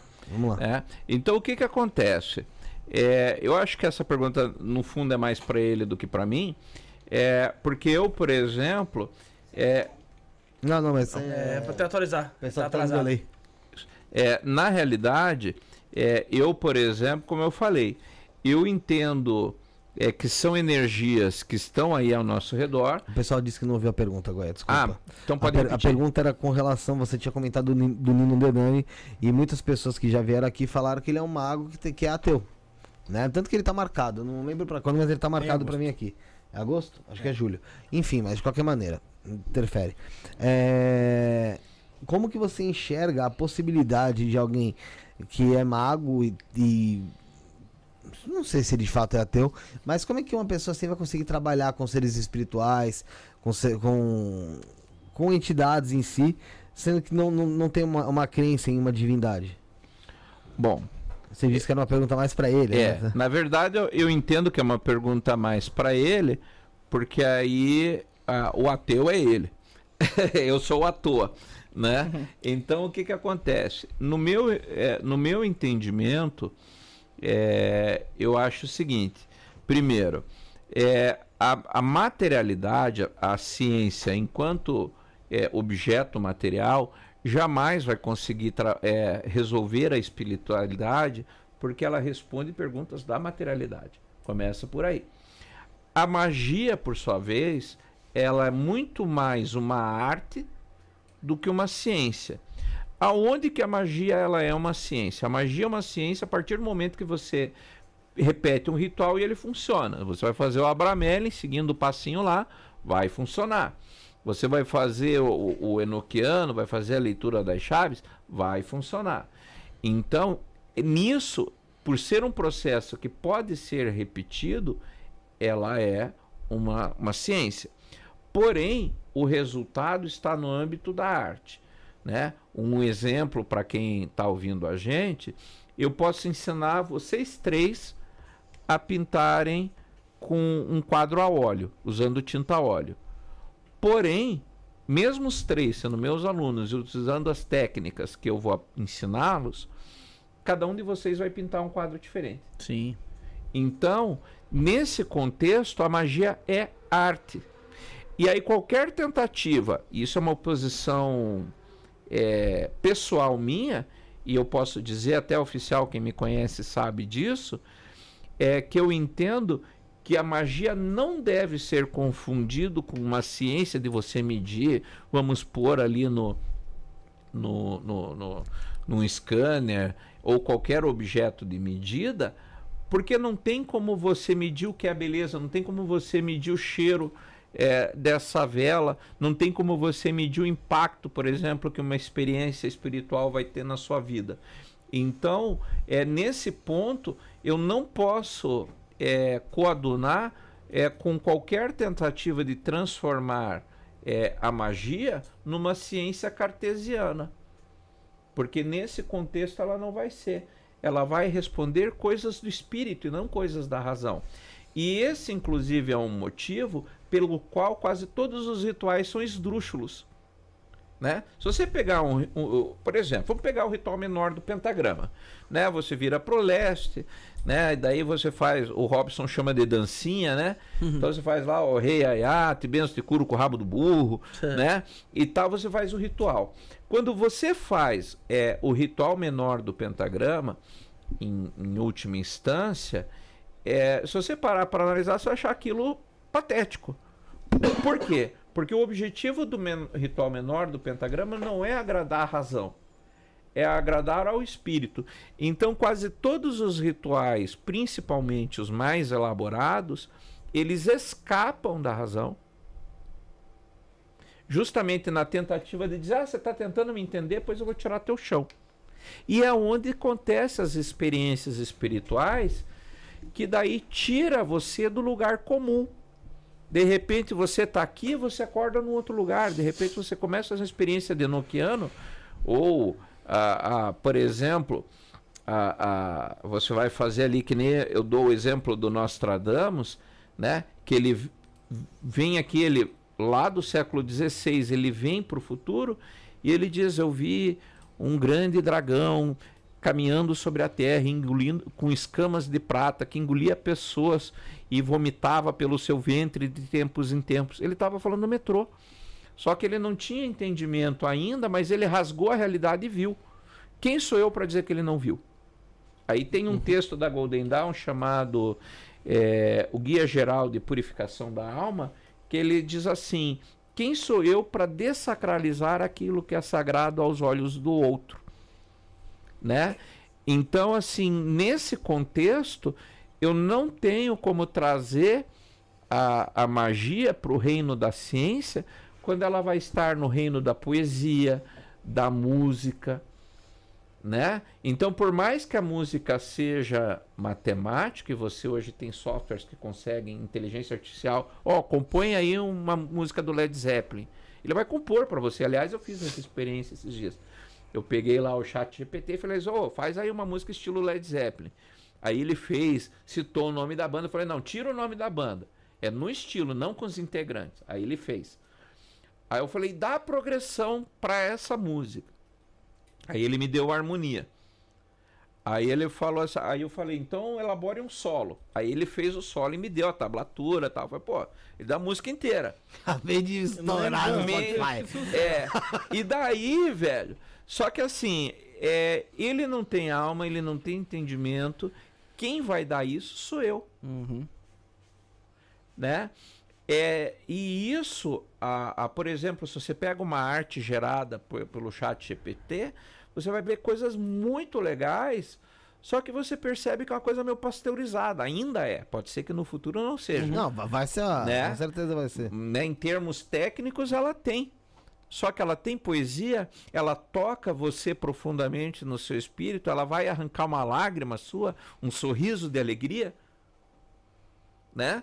Então, por exemplo, aí- e aí nisso é que a magia se distingue da, da ciência, porque eu agora há pouco chorei por causa de uma experiência que eu tive há 30 anos.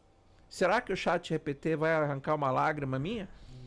Né? Então, será que um scanner vai ser capaz de trazer a experiência que uma pessoa tem, por exemplo, num terreiro? É, De- quem sou eu para invalidar, por exemplo, eu, Frater Guarda, quem sou eu para invalidar o que você falou? Olha, eu tive no terreiro, o Exu me trouxe tal coisa, me trouxe essa informação.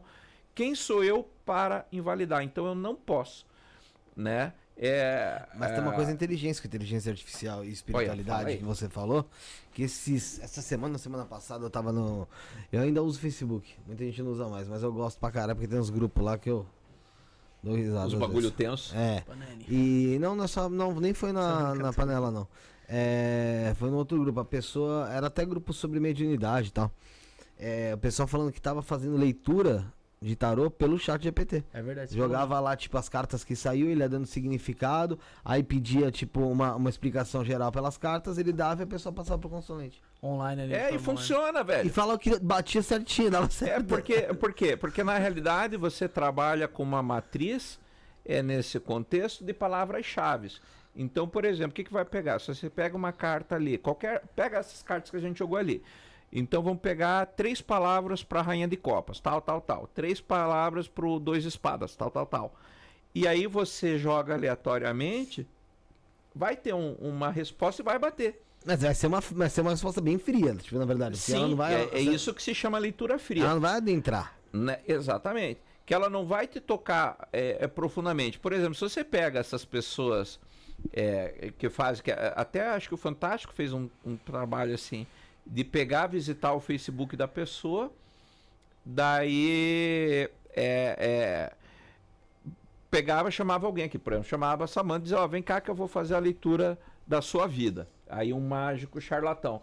Aí enquanto ela vinha aqui, O Tá bom. pessoal ali no computador pegava, entrava no Instagram, entrava no Facebook, pegava de, ó, você Todas as perdeu alguém.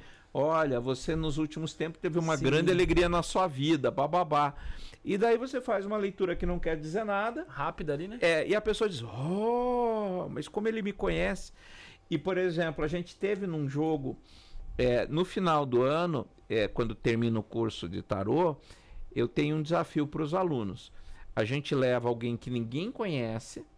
Por exemplo, se você for levar alguém, ah, vou levar a minha esposa lá pra, para para fazer a leitura. Você não fala nada. Só nós que vamos ler. E daí a gente lê e ela diz sim, não, porque se deu certo, não deu certo. E daí os alunos fazem a leitura. E teve um ano, já deve ter uns 6, 7 anos que isso aconteceu, que levaram uma moça e daí a pessoa levou e a gente começou a perceber que em todos os, todos os jogos saiu uma determinada carta. É, que não era a carta que representava a menina, mas no jogo aparecia.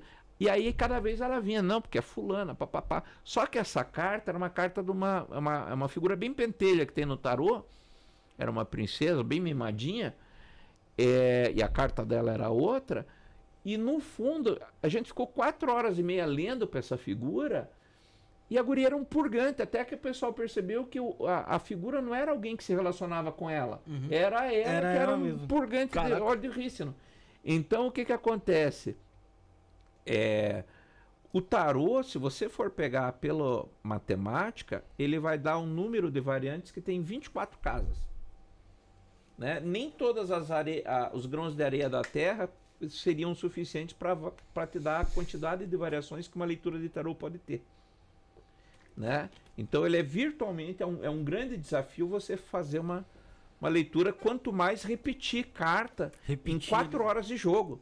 Cada dois minutos você tira. Cada 15 E a minutos você informação tira. ser outra. E a informação. É, e voltar a informação que vo- voltou quatro horas e meia, toda hora vinha na mesa.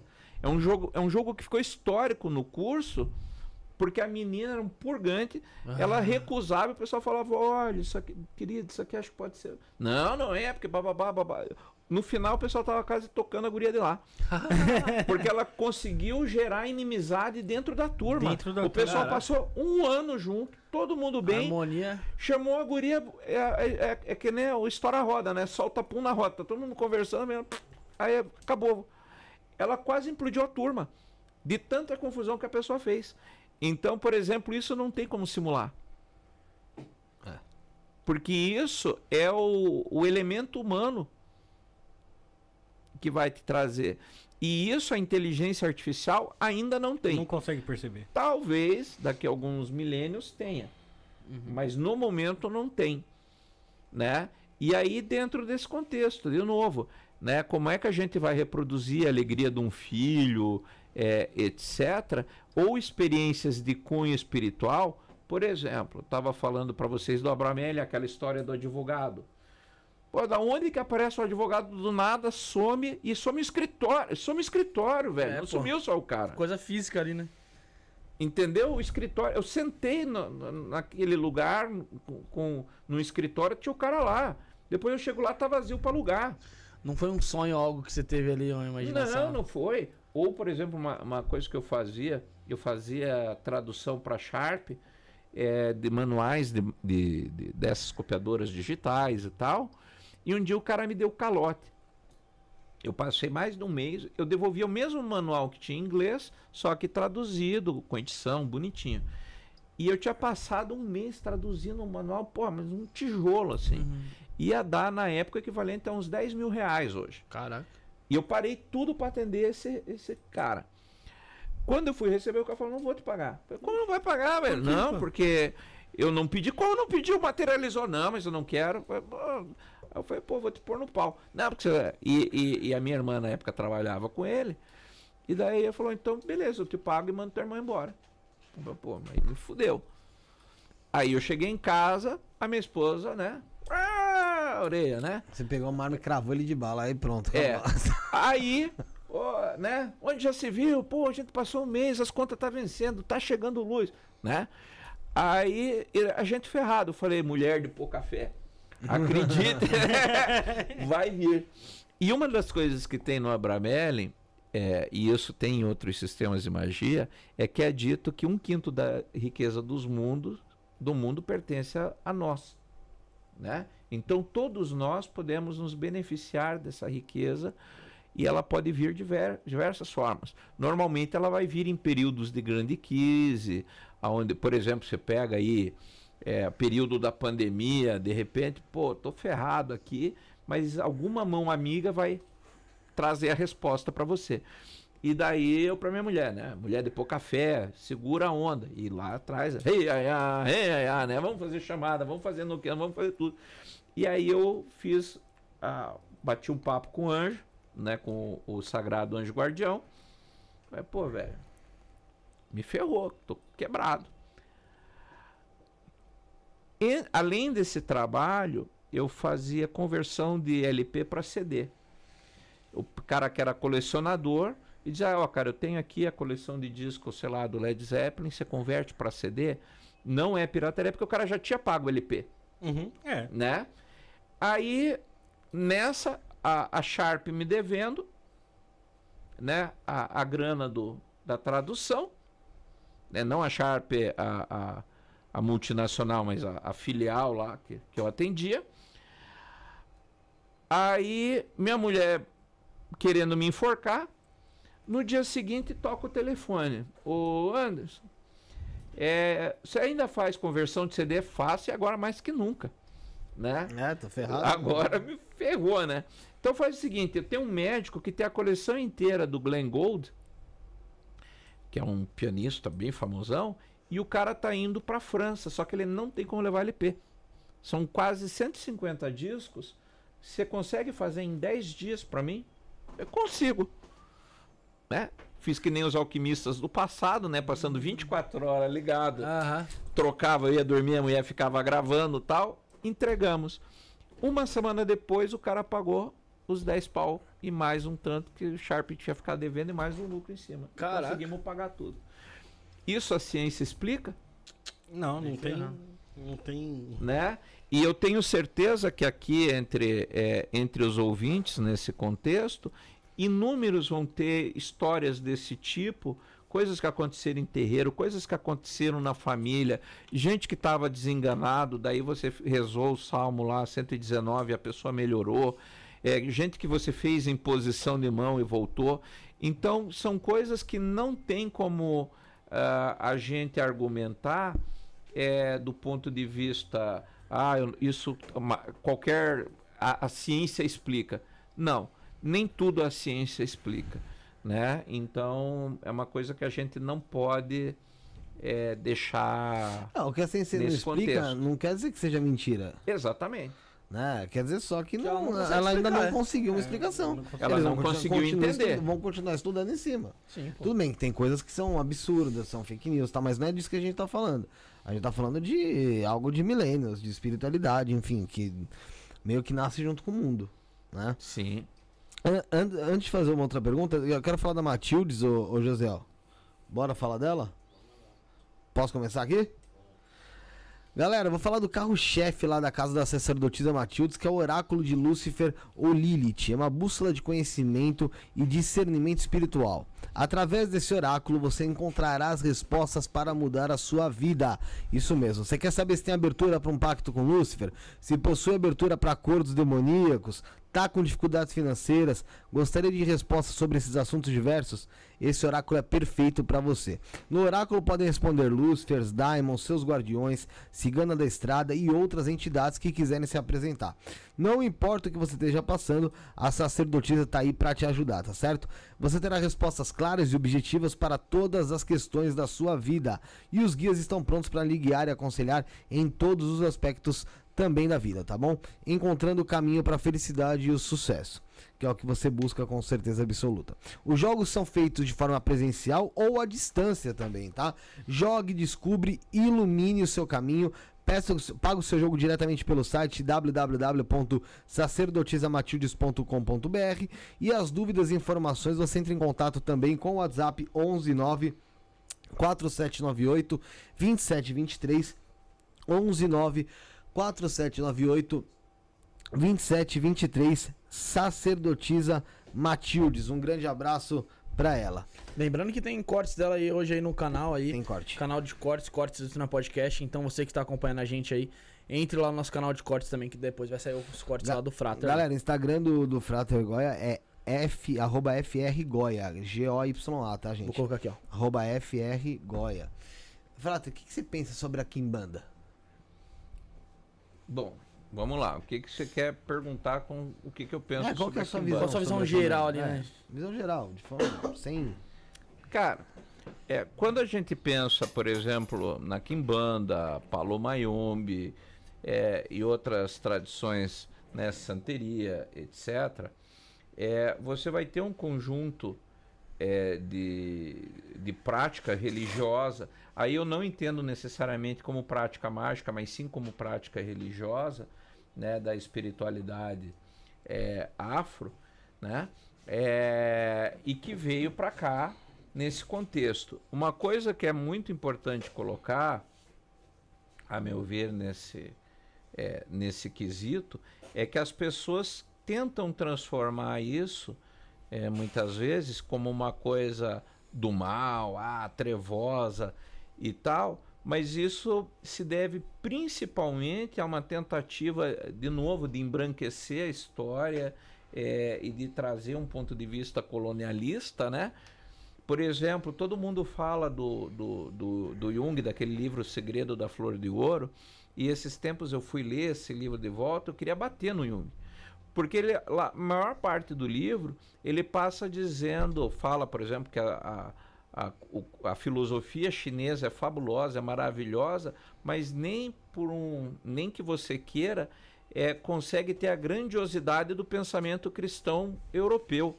Eu Falo, cara, o cara hoje ia ser linchado se ele escrevesse um troço Sim. desse, né? É, e às vezes, assim, com relação a, a, a Kimbanda e outras é, formas de expressão da espiritualidade é, africana, é, eu vejo que nós ainda é, estamos devendo enxergar isso com, é, com mais profundidade e entender melhor aquilo que envolve.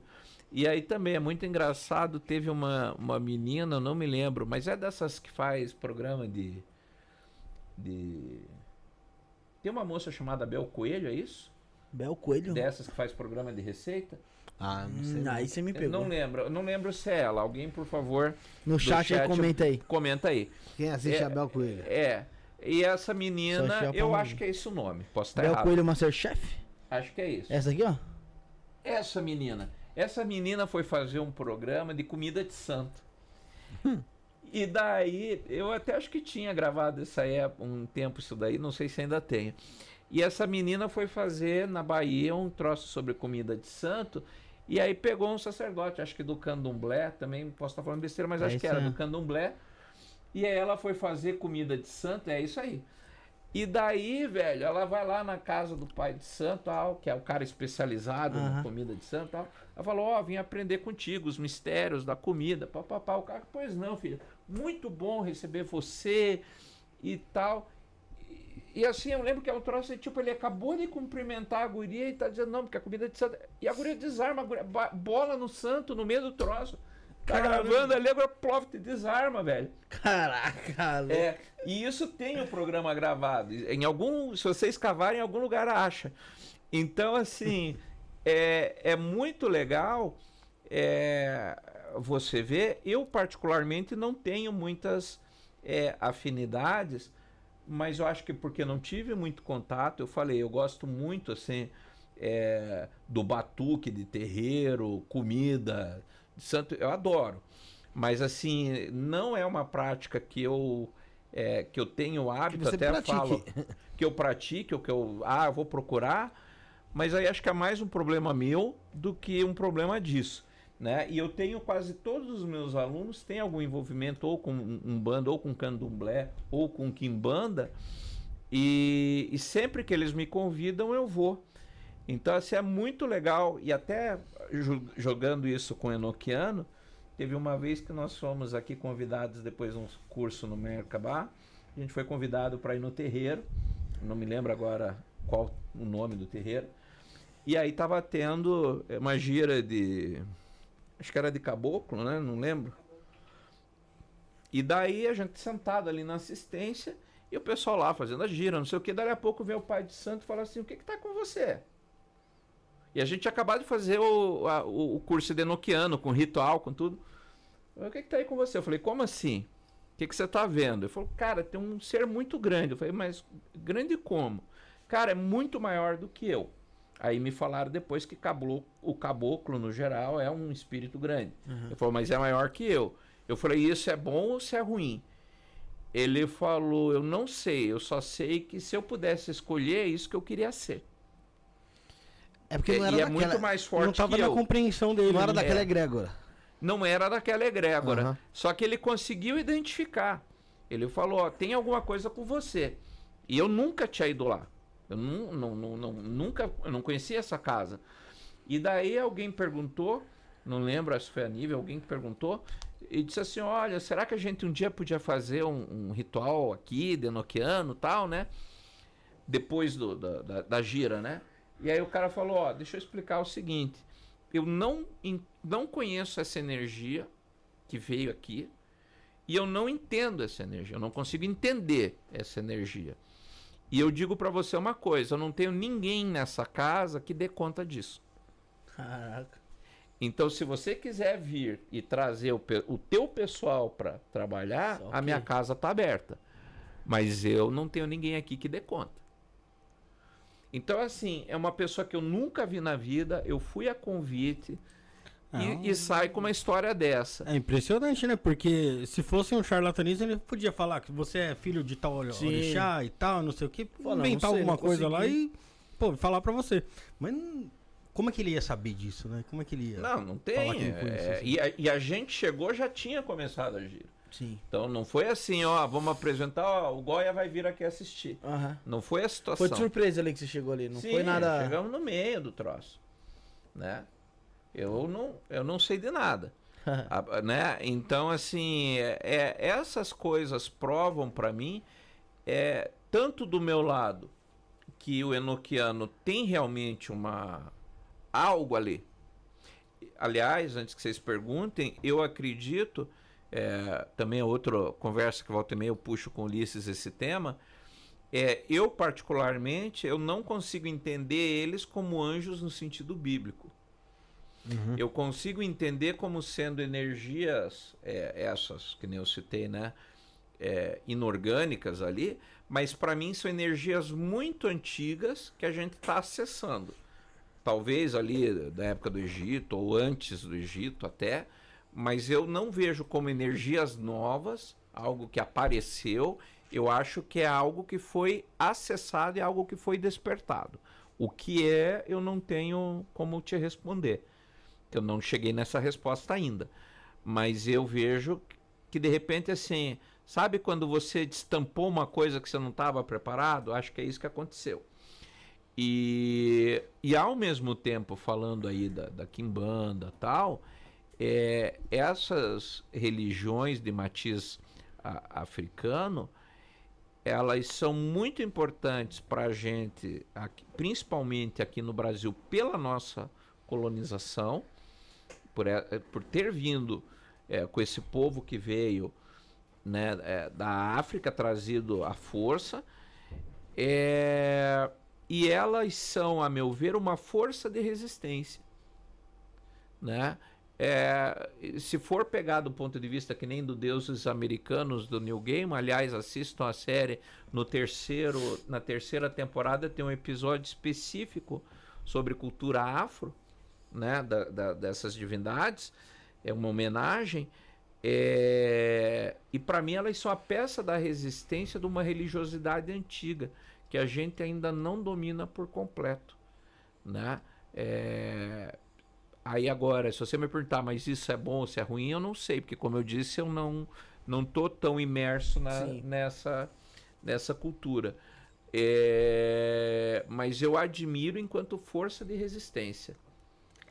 Né? E sei que nós temos aqui no Brasil grandes expoentes disso aí. Né? Legal. É, tem um pessoal aqui ainda mandando mensagem, tudo certinho. Mas a gente Bastante já, aluno do Frater aí. É, mas a gente já alongou aí ele, já, coitado, deu aula né? hoje. Já deu aula. É Mercabá, como é que vai ser? Espaço Mercabá, mas tem, é site ou canal? É Instagram, Ins- arroba Mercabá. Então, arroba Mercabá com K ou com C? K? Então, arroba Espaço Mercabá, imagino que seja B-A-H, né? É isso? BA, não M-E-M-E-R-K. tem o H. Ah, não tem? Então, M-E-R-K-A-B-A. É isso? Coloquei no chat. Espaco Mercabá, arroba Espaco Mercabá. É, vê aí. Aí no chat, amanhã vai ter missa enoquiana, é isso? Amanhã é missa enoquiana, tá Qual todo horário? mundo... A partir das nove e meia da manhã, se não der nenhum problema de conexão, vai estar tudo lá. É, hoje a gente tem é, algumas surpresas com o notebook. Ah, o meu, surpresa a gente tem sempre, aqui. né? Surpresa sempre. Tá certinho? Mas vai rolar. E daí tá todo mundo convidado. A gente vai, eu posto daí no, no- no- na, na live aqui, o- nos comentários o link. Né? Fica o convite para o pessoal. De novo, é para conhecer esse trabalho, é, tanto o Espaço Mercabá, de novo, fazer um merchanzinho assim. Pode falar, pode Não falar. sou só eu, mas tem vários é, professores Ah, queria saber mais aqui. é, muito legais, assim. Então, eu dou aula lá, aí tem o Ricardo Baratella, o Giancarlo Cain Schmidt, não sei se a Nível está dando aula, mas é, aí tem os meus alunos, né? É, o Luiz Carlinho e o Bruno, que estão com curso de introdução ao TOT. Então, assim, a gente tem é, pessoas, a Débora acho que vai começar um também sobre técnicas, é, é, é a realeza, né? Que ela vai fazer. Então, assim, a gente tem é, um time é muito legal de pessoas trabalhando, né? E, de novo, além do Espaço Mercabá, é, por favor, é, o próprio Yair Alon também está com é, cursos lá, além de mim. O Frater Queron, né? Aliás, o Frater Queron é um dos herdeiros aí do material do Euclides Lacerda de Almeida, Astron Argentum, Alistair Crowley, Telema. É uma pessoa fabulosa e que acho que vale conhecer mais o trabalho dele. Oh, é um- um cara super querido, é, é um irmão para mim. É, aí o pessoal lá do grupo Enoquiano, né, com o BR, que também no Telegram, né, o Johan, Ulisses, o Zimandias, o Correia, né, o Ah, Robson. Com certeza a gente vai atrás Todo esse pessoal é um pessoal mais. assim que, de novo, para quem não conhece, por favor, conheça, né? É que vocês só têm a ganhar com isso, que é um pessoal fabuloso, assim. Não me canso de recomendar. Né? E de novo, o Espaço Mercabá, é, eu sou quase sócio. Eu só acho que um dos professores mais antigos, acho que os dois mais antigos é eu e Giancarlo. Né? A gente já tem patrimônio. E a Nívia é, olha lá, ó. Então, assim, é, e, a, Sa- e eu não, não sei, eu desconheço, mas hoje eu acho que é, a- a- as maiores turmas de tarô e, e coisas que tem assim, cursos sequenciais, acaba sendo o Mercabá com o trabalho aí que a Santa tem desenvolvido, inclusive ela e o Ricardo com o Agentes do Tarô, que Eles vão vir quem... aqui. É, está marcado? Tá então? marcado já, dia 5 É, de julho. eles têm um trabalho super legal que bota meus alunos tudo na loucura, porque daí eles põem a propaganda lá no grupo e as alunos ficam. "Ai, que- Porque daí o que, que é? Eles pegam casos, não só isso, mas pegam casos históricos, né? Começaram com casos históricos ali, crimes que aconteceram, e tentar fazer um estudo disso aí a partir da leitura do tarô.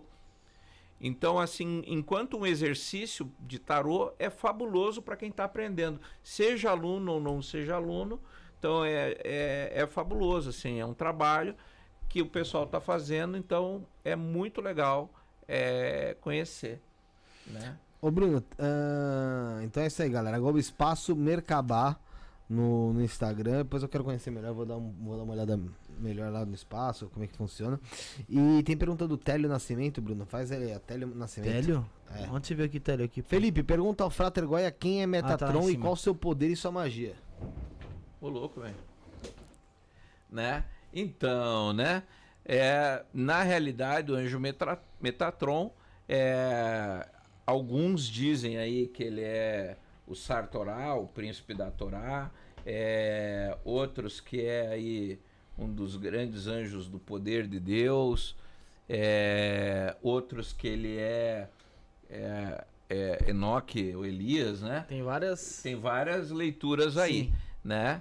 Então, e ele, por exemplo, também é um que teria poder suficiente para fazer destruir mundos. Ele é o Galactus dos anjos, Caraca. né? Então, ele tem aí poderes assombrosos aí, né? Mas não faz parte do, do Enoquiano. Do Não Enoquiano, já é outra, outra egrégora. E quem tá aí na, na live com a gente aí, ô Brunão, é o Cassiano Camilo Compostela, o Frater Cassiano Camilo Compostela. É, ele mandou, Frater Goya é um dos maiores nomes do esoterismo brasileiro, saudações dignos. Ele que é Rosa Cruz também. Já teve duas vezes aqui já também. né? Então fica aí. É, o Cassiano também já fez alguns cursos lá no Espaço Mercabá. E com certeza, né? Fica o meu grande abraço para você. Fica, quem sabe, a ideia de um dia você aparecer para a gente fazer algum trabalho juntos aí, Cassiano. Prazer em ter você aí online. E me sinto honrado pela tua presença aí no chat. Né? Então, muito obrigado. E também aproveito, eu não acompanhei o chat da live para poder me concentrar nas respostas. Sim. Então eu não sei quem mais estava, mas os meus alunos, conhecidos, amigos, inimigos que depois vão me malhar, o Goya falou errado, o Goya não falou disso, o Goya não falou daquilo. É, fica um beijo, um abraço, um puxão por baixo para todo mundo.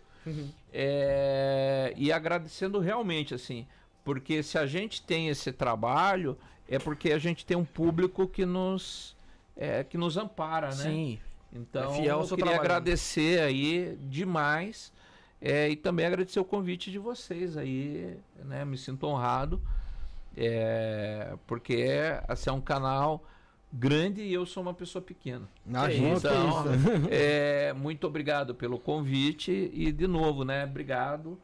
É, mais uma vez agradeço aos alunos, apoiadores e todo mundo que está aí.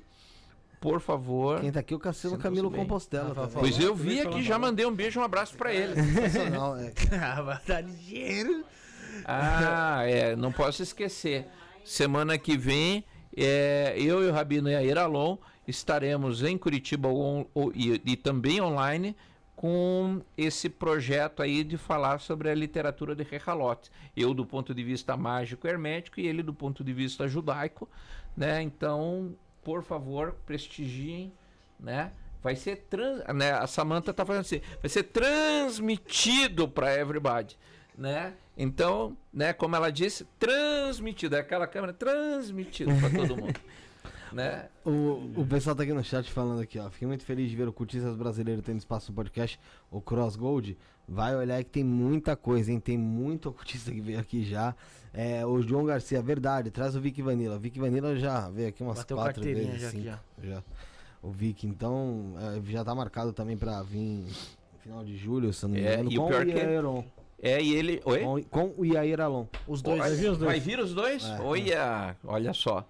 Então, ele, você sabe que ele me chamou para ir lá no canal dele, eu tô dando só balão nele, só que nem você falou, vocês eu já tava desde janeiro, né, tentando É verdade, agendar. Eu tô lembrado disso. é. E, e eu tô dando balão no Vic e eu sinto que eu vou ter que ir, é uma questão de honra, porque É, é, ele já me pediu tanto e falou e eu tô dando pedalada nele, Tem que- né? É, mas eu vou, firme, ele sabe que agora eu tô com reforma, tô com esses projetos com o Yair e tal. Eu vou, Vic, acredite. Ah, tenho certeza que Não ser perca sua fé em mim. Ah, eu vou. Ele sabe, ele sabe que você vai, ele sabe, ele sabe. O Vic é sensacional. Você deu as considerações finais? Rafael, é, Rafael primeiro, né? Não, agradecer a todo mundo que acompanhou a gente, interagiu aí. Agradecer a, a- a um amigo que é o, o seguidor nosso aqui, o Rodrigo, que sempre me falava, "Pô, chama o Frater Goya, chama o Frater Goya. Tinha o Rodrigo. Né? É um, um seguidor Ah, nosso. não, aí. mas ele aparece aqui na live aqui. É, ele Ah, eu tá. não- acho que ele não apareceu, ele aparece com um nome aqui que eu não, não Estranho, entendo. Estranho. O dia que vai em Frater Goya não aparece. Então, é, é o- é o Sagrado Anjo Guardião disfarçado de, de seguidor. É. É, é isso aí, agradecer a Samanta também, que, que Fez a ponte aí. fez a ponte aí também. E é isso aí, obrigado, gente, valeu.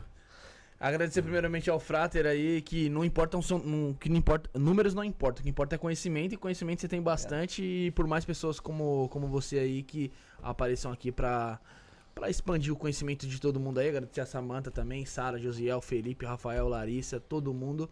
Tá? E lembrando que o Nino Denani é dia 10 do 8, o Rafael acertou, então Ah, eu 10 gosto do mesmo. 8. Sim. só guardei isso aqui, tô Nossa. guardando aqui faz tempo.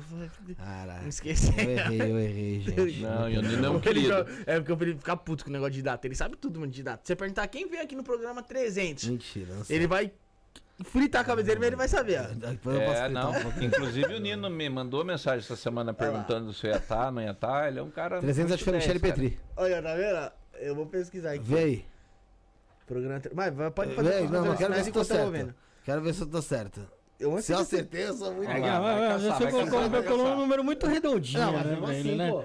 Nossa, caraca. 357. Então fala você então, quem foi então? Você ia saber? Não, não, não sei. Então pronto. Então Pergunta pronto. do Nino. É, pergunta pra ele. O maluco me critica, você não ia saber a resposta? Olha uma coisa dessa, tô bobo. Pô, Agora eu tô curioso. Vai lá. Era vai lá, Michele. Petri. Michele Petri. Ó lá! Quem sabe faz ao E a- vivo. E a 301 foi a Chaline Grazi. Aí ia te dar. Ah, lá, viu? E a 302? 300 eu já não lembro agora. Ananda. Agora não, depois eu tento Ananda, lembrar. Larissa Nanda. Aí depois foi o. A Yadira. É. Ah, depois eu vejo. Caraca, o cara é bom, é um cara. Bom, é, Goya, muito obrigado pela presença aqui. Foi um prazer receber você. Realmente, a gente já tava nesse, nesse vai, não vai, mas a gente sabe que tem a distância. A gente fazia geralmente remoto, mas é, não tô dizendo que a gente não vai fazer mais, mas a gente preza muito por essa experiência ao vivo. E, e quando tem pessoas que é, frequentemente vêm a São Paulo, então a gente espera ela vir para estar aqui conosco. Que eu acho que vale a pena. Agora, quando às vezes algumas pessoas que moram em outro país e não têm o costume de estar aqui, aí a gente fa- tenta fazer esse esforço do remoto, mas o, o ao vivo, ele não tem igual. Aqui, o, o É presencial, o tete a verdade, tete. né? O presencial. E foi um prazer ter você aqui. Falar sobre magia noquiana, é, dar uma pequena introdução à magia noquiana. Quero receber você aqui mais vezes, talvez até com outras pessoas, para tratar de, de outros assuntos também ligados ao ocultismo. Eu sei que você também tem passagem pela Morque, se eu não me engano. Tive. Então tem muita coisa legal para falar, so, falar sobre o ocultismo com você. E agradecer novamente a sua disponibilidade e principalmente o seu saber é, derramado aqui. Que isso, com certeza, isso sim não tem valor, que é, que é o conhecimento, né? Obrigado. É, eu, mais uma vez, eu só tenho a, a agradecer a disponibilidade, o espaço, é, o carinho, o café, que tá muito bom, Aí, Sara. que senão tem gente que me deixa morrer de fome no café, Ah, né? E- mentira, gente, mentira. Tô brincando com a Sam. Não é, o café lá do Espaço Mercabá é maravilhoso. E ela Passe se deixar. É, passe no Espaço Mercabá para tomar um café que a Sam recebe você. É, E de novo, né? Agradecer todo esse pessoal. É, o Deudébio é uma das pessoas que vale a pena é, citar à parte, porque ele foi uma das primeiras pessoas que me trouxe para São Paulo, é, assim, num, num boom maior, assim, eu já vinha esporadicamente, daí ele falou, não, vamos trazer né, o Léo e o Bruno lá do Conhecimentos da Humanidade também Bom, vai estar aqui Legal. também. né? Então, são pessoas que eu tenho muito carinho e, e São Paulo eu tenho quase uma segunda família aqui, é, com todo mundo que está sempre nos cursos, sempre prestigiando, é, gente que, né, que nem a Nívia, não tem como é, deixar de falar dela, porque ela em tudo ela está presente, ela está acompanhando. Então, assim, São Paulo é quase uma segunda casa, né? E vocês também abriram a porta eh, de vocês para mim. Então, mais uma vez, muito obrigado e espero que, mais uma vez, todos vocês aí recebam bênçãos. E só devo dizer uma coisa: o pessoal que falou que eu passei pano na leitura de, de tarô é porque não leu direito. Porque vai ler direito que você vai ver que eu não falei nada, não. Vai fazer o curso para ler que nem eu leio, tá? A, a- É. a gente fica com medo, né? A gente fala, será que ele, será que ele tá dando amenizada? Não, amenizada, é. Não, não. Ah, tô vendo aqui. É, e há Tá muitas coisas, é. que isso? Ah, não sei. E, e há muita coisa aí é, que vocês têm para fazer. O que eu vejo realmente é isso, que é vocês ainda estão passando por grandes transformações e outras que vocês ainda nem antecipam, mas que vão vir e vão vir para o bem, não para o mal. Que legal. Acredite, tá bom? Que legal. Então, Bênçãos a vocês aí, muito obrigado. Obrigado você, obrigado Bruno, Rafael, Josiel, Quarta-feira, Sarinha, My Love. Quarta-feira, Deixa eu 19h30, ver com estaremos de volta. Não fala, não fala que você fala. Eu sempre falo que você fala e cai. Se você falar e cai o programa, você vai arrumar alguém, alguém no lugar, beleza? Tá fechado? Não, não, não vai cair, não. Não, mas não sei. 19h30 estaremos ao vivo na quarta-feira. Eu só posso falar que é um assunto que vocês pedem muito. Então fiquem ligados aí nas nossas redes sociais. Novamente hein? Galera, o Instagram, arroba isto não é podcast, underline oficial. A gente pede pra que vocês sigam aí, porque a gente perdeu a nossa conta, é, que era o arroba podcast. Então é arroba podcast, underline oficial. Tira uma foto, um print da tela em algum momento. Marca o arroba, arroba frgoia, G-O-Y-A, arroba isto não é podcast, underline oficial nos seus stories, que a gente vai estar repostando vocês, tá bom? É, então é isso. Estaremos de volta quarta-feira, 19h30, aqui no Isto Não é Podcast. Somos o início, o fim e o meio. Fomos. Valeu. Quer ir no banheiro?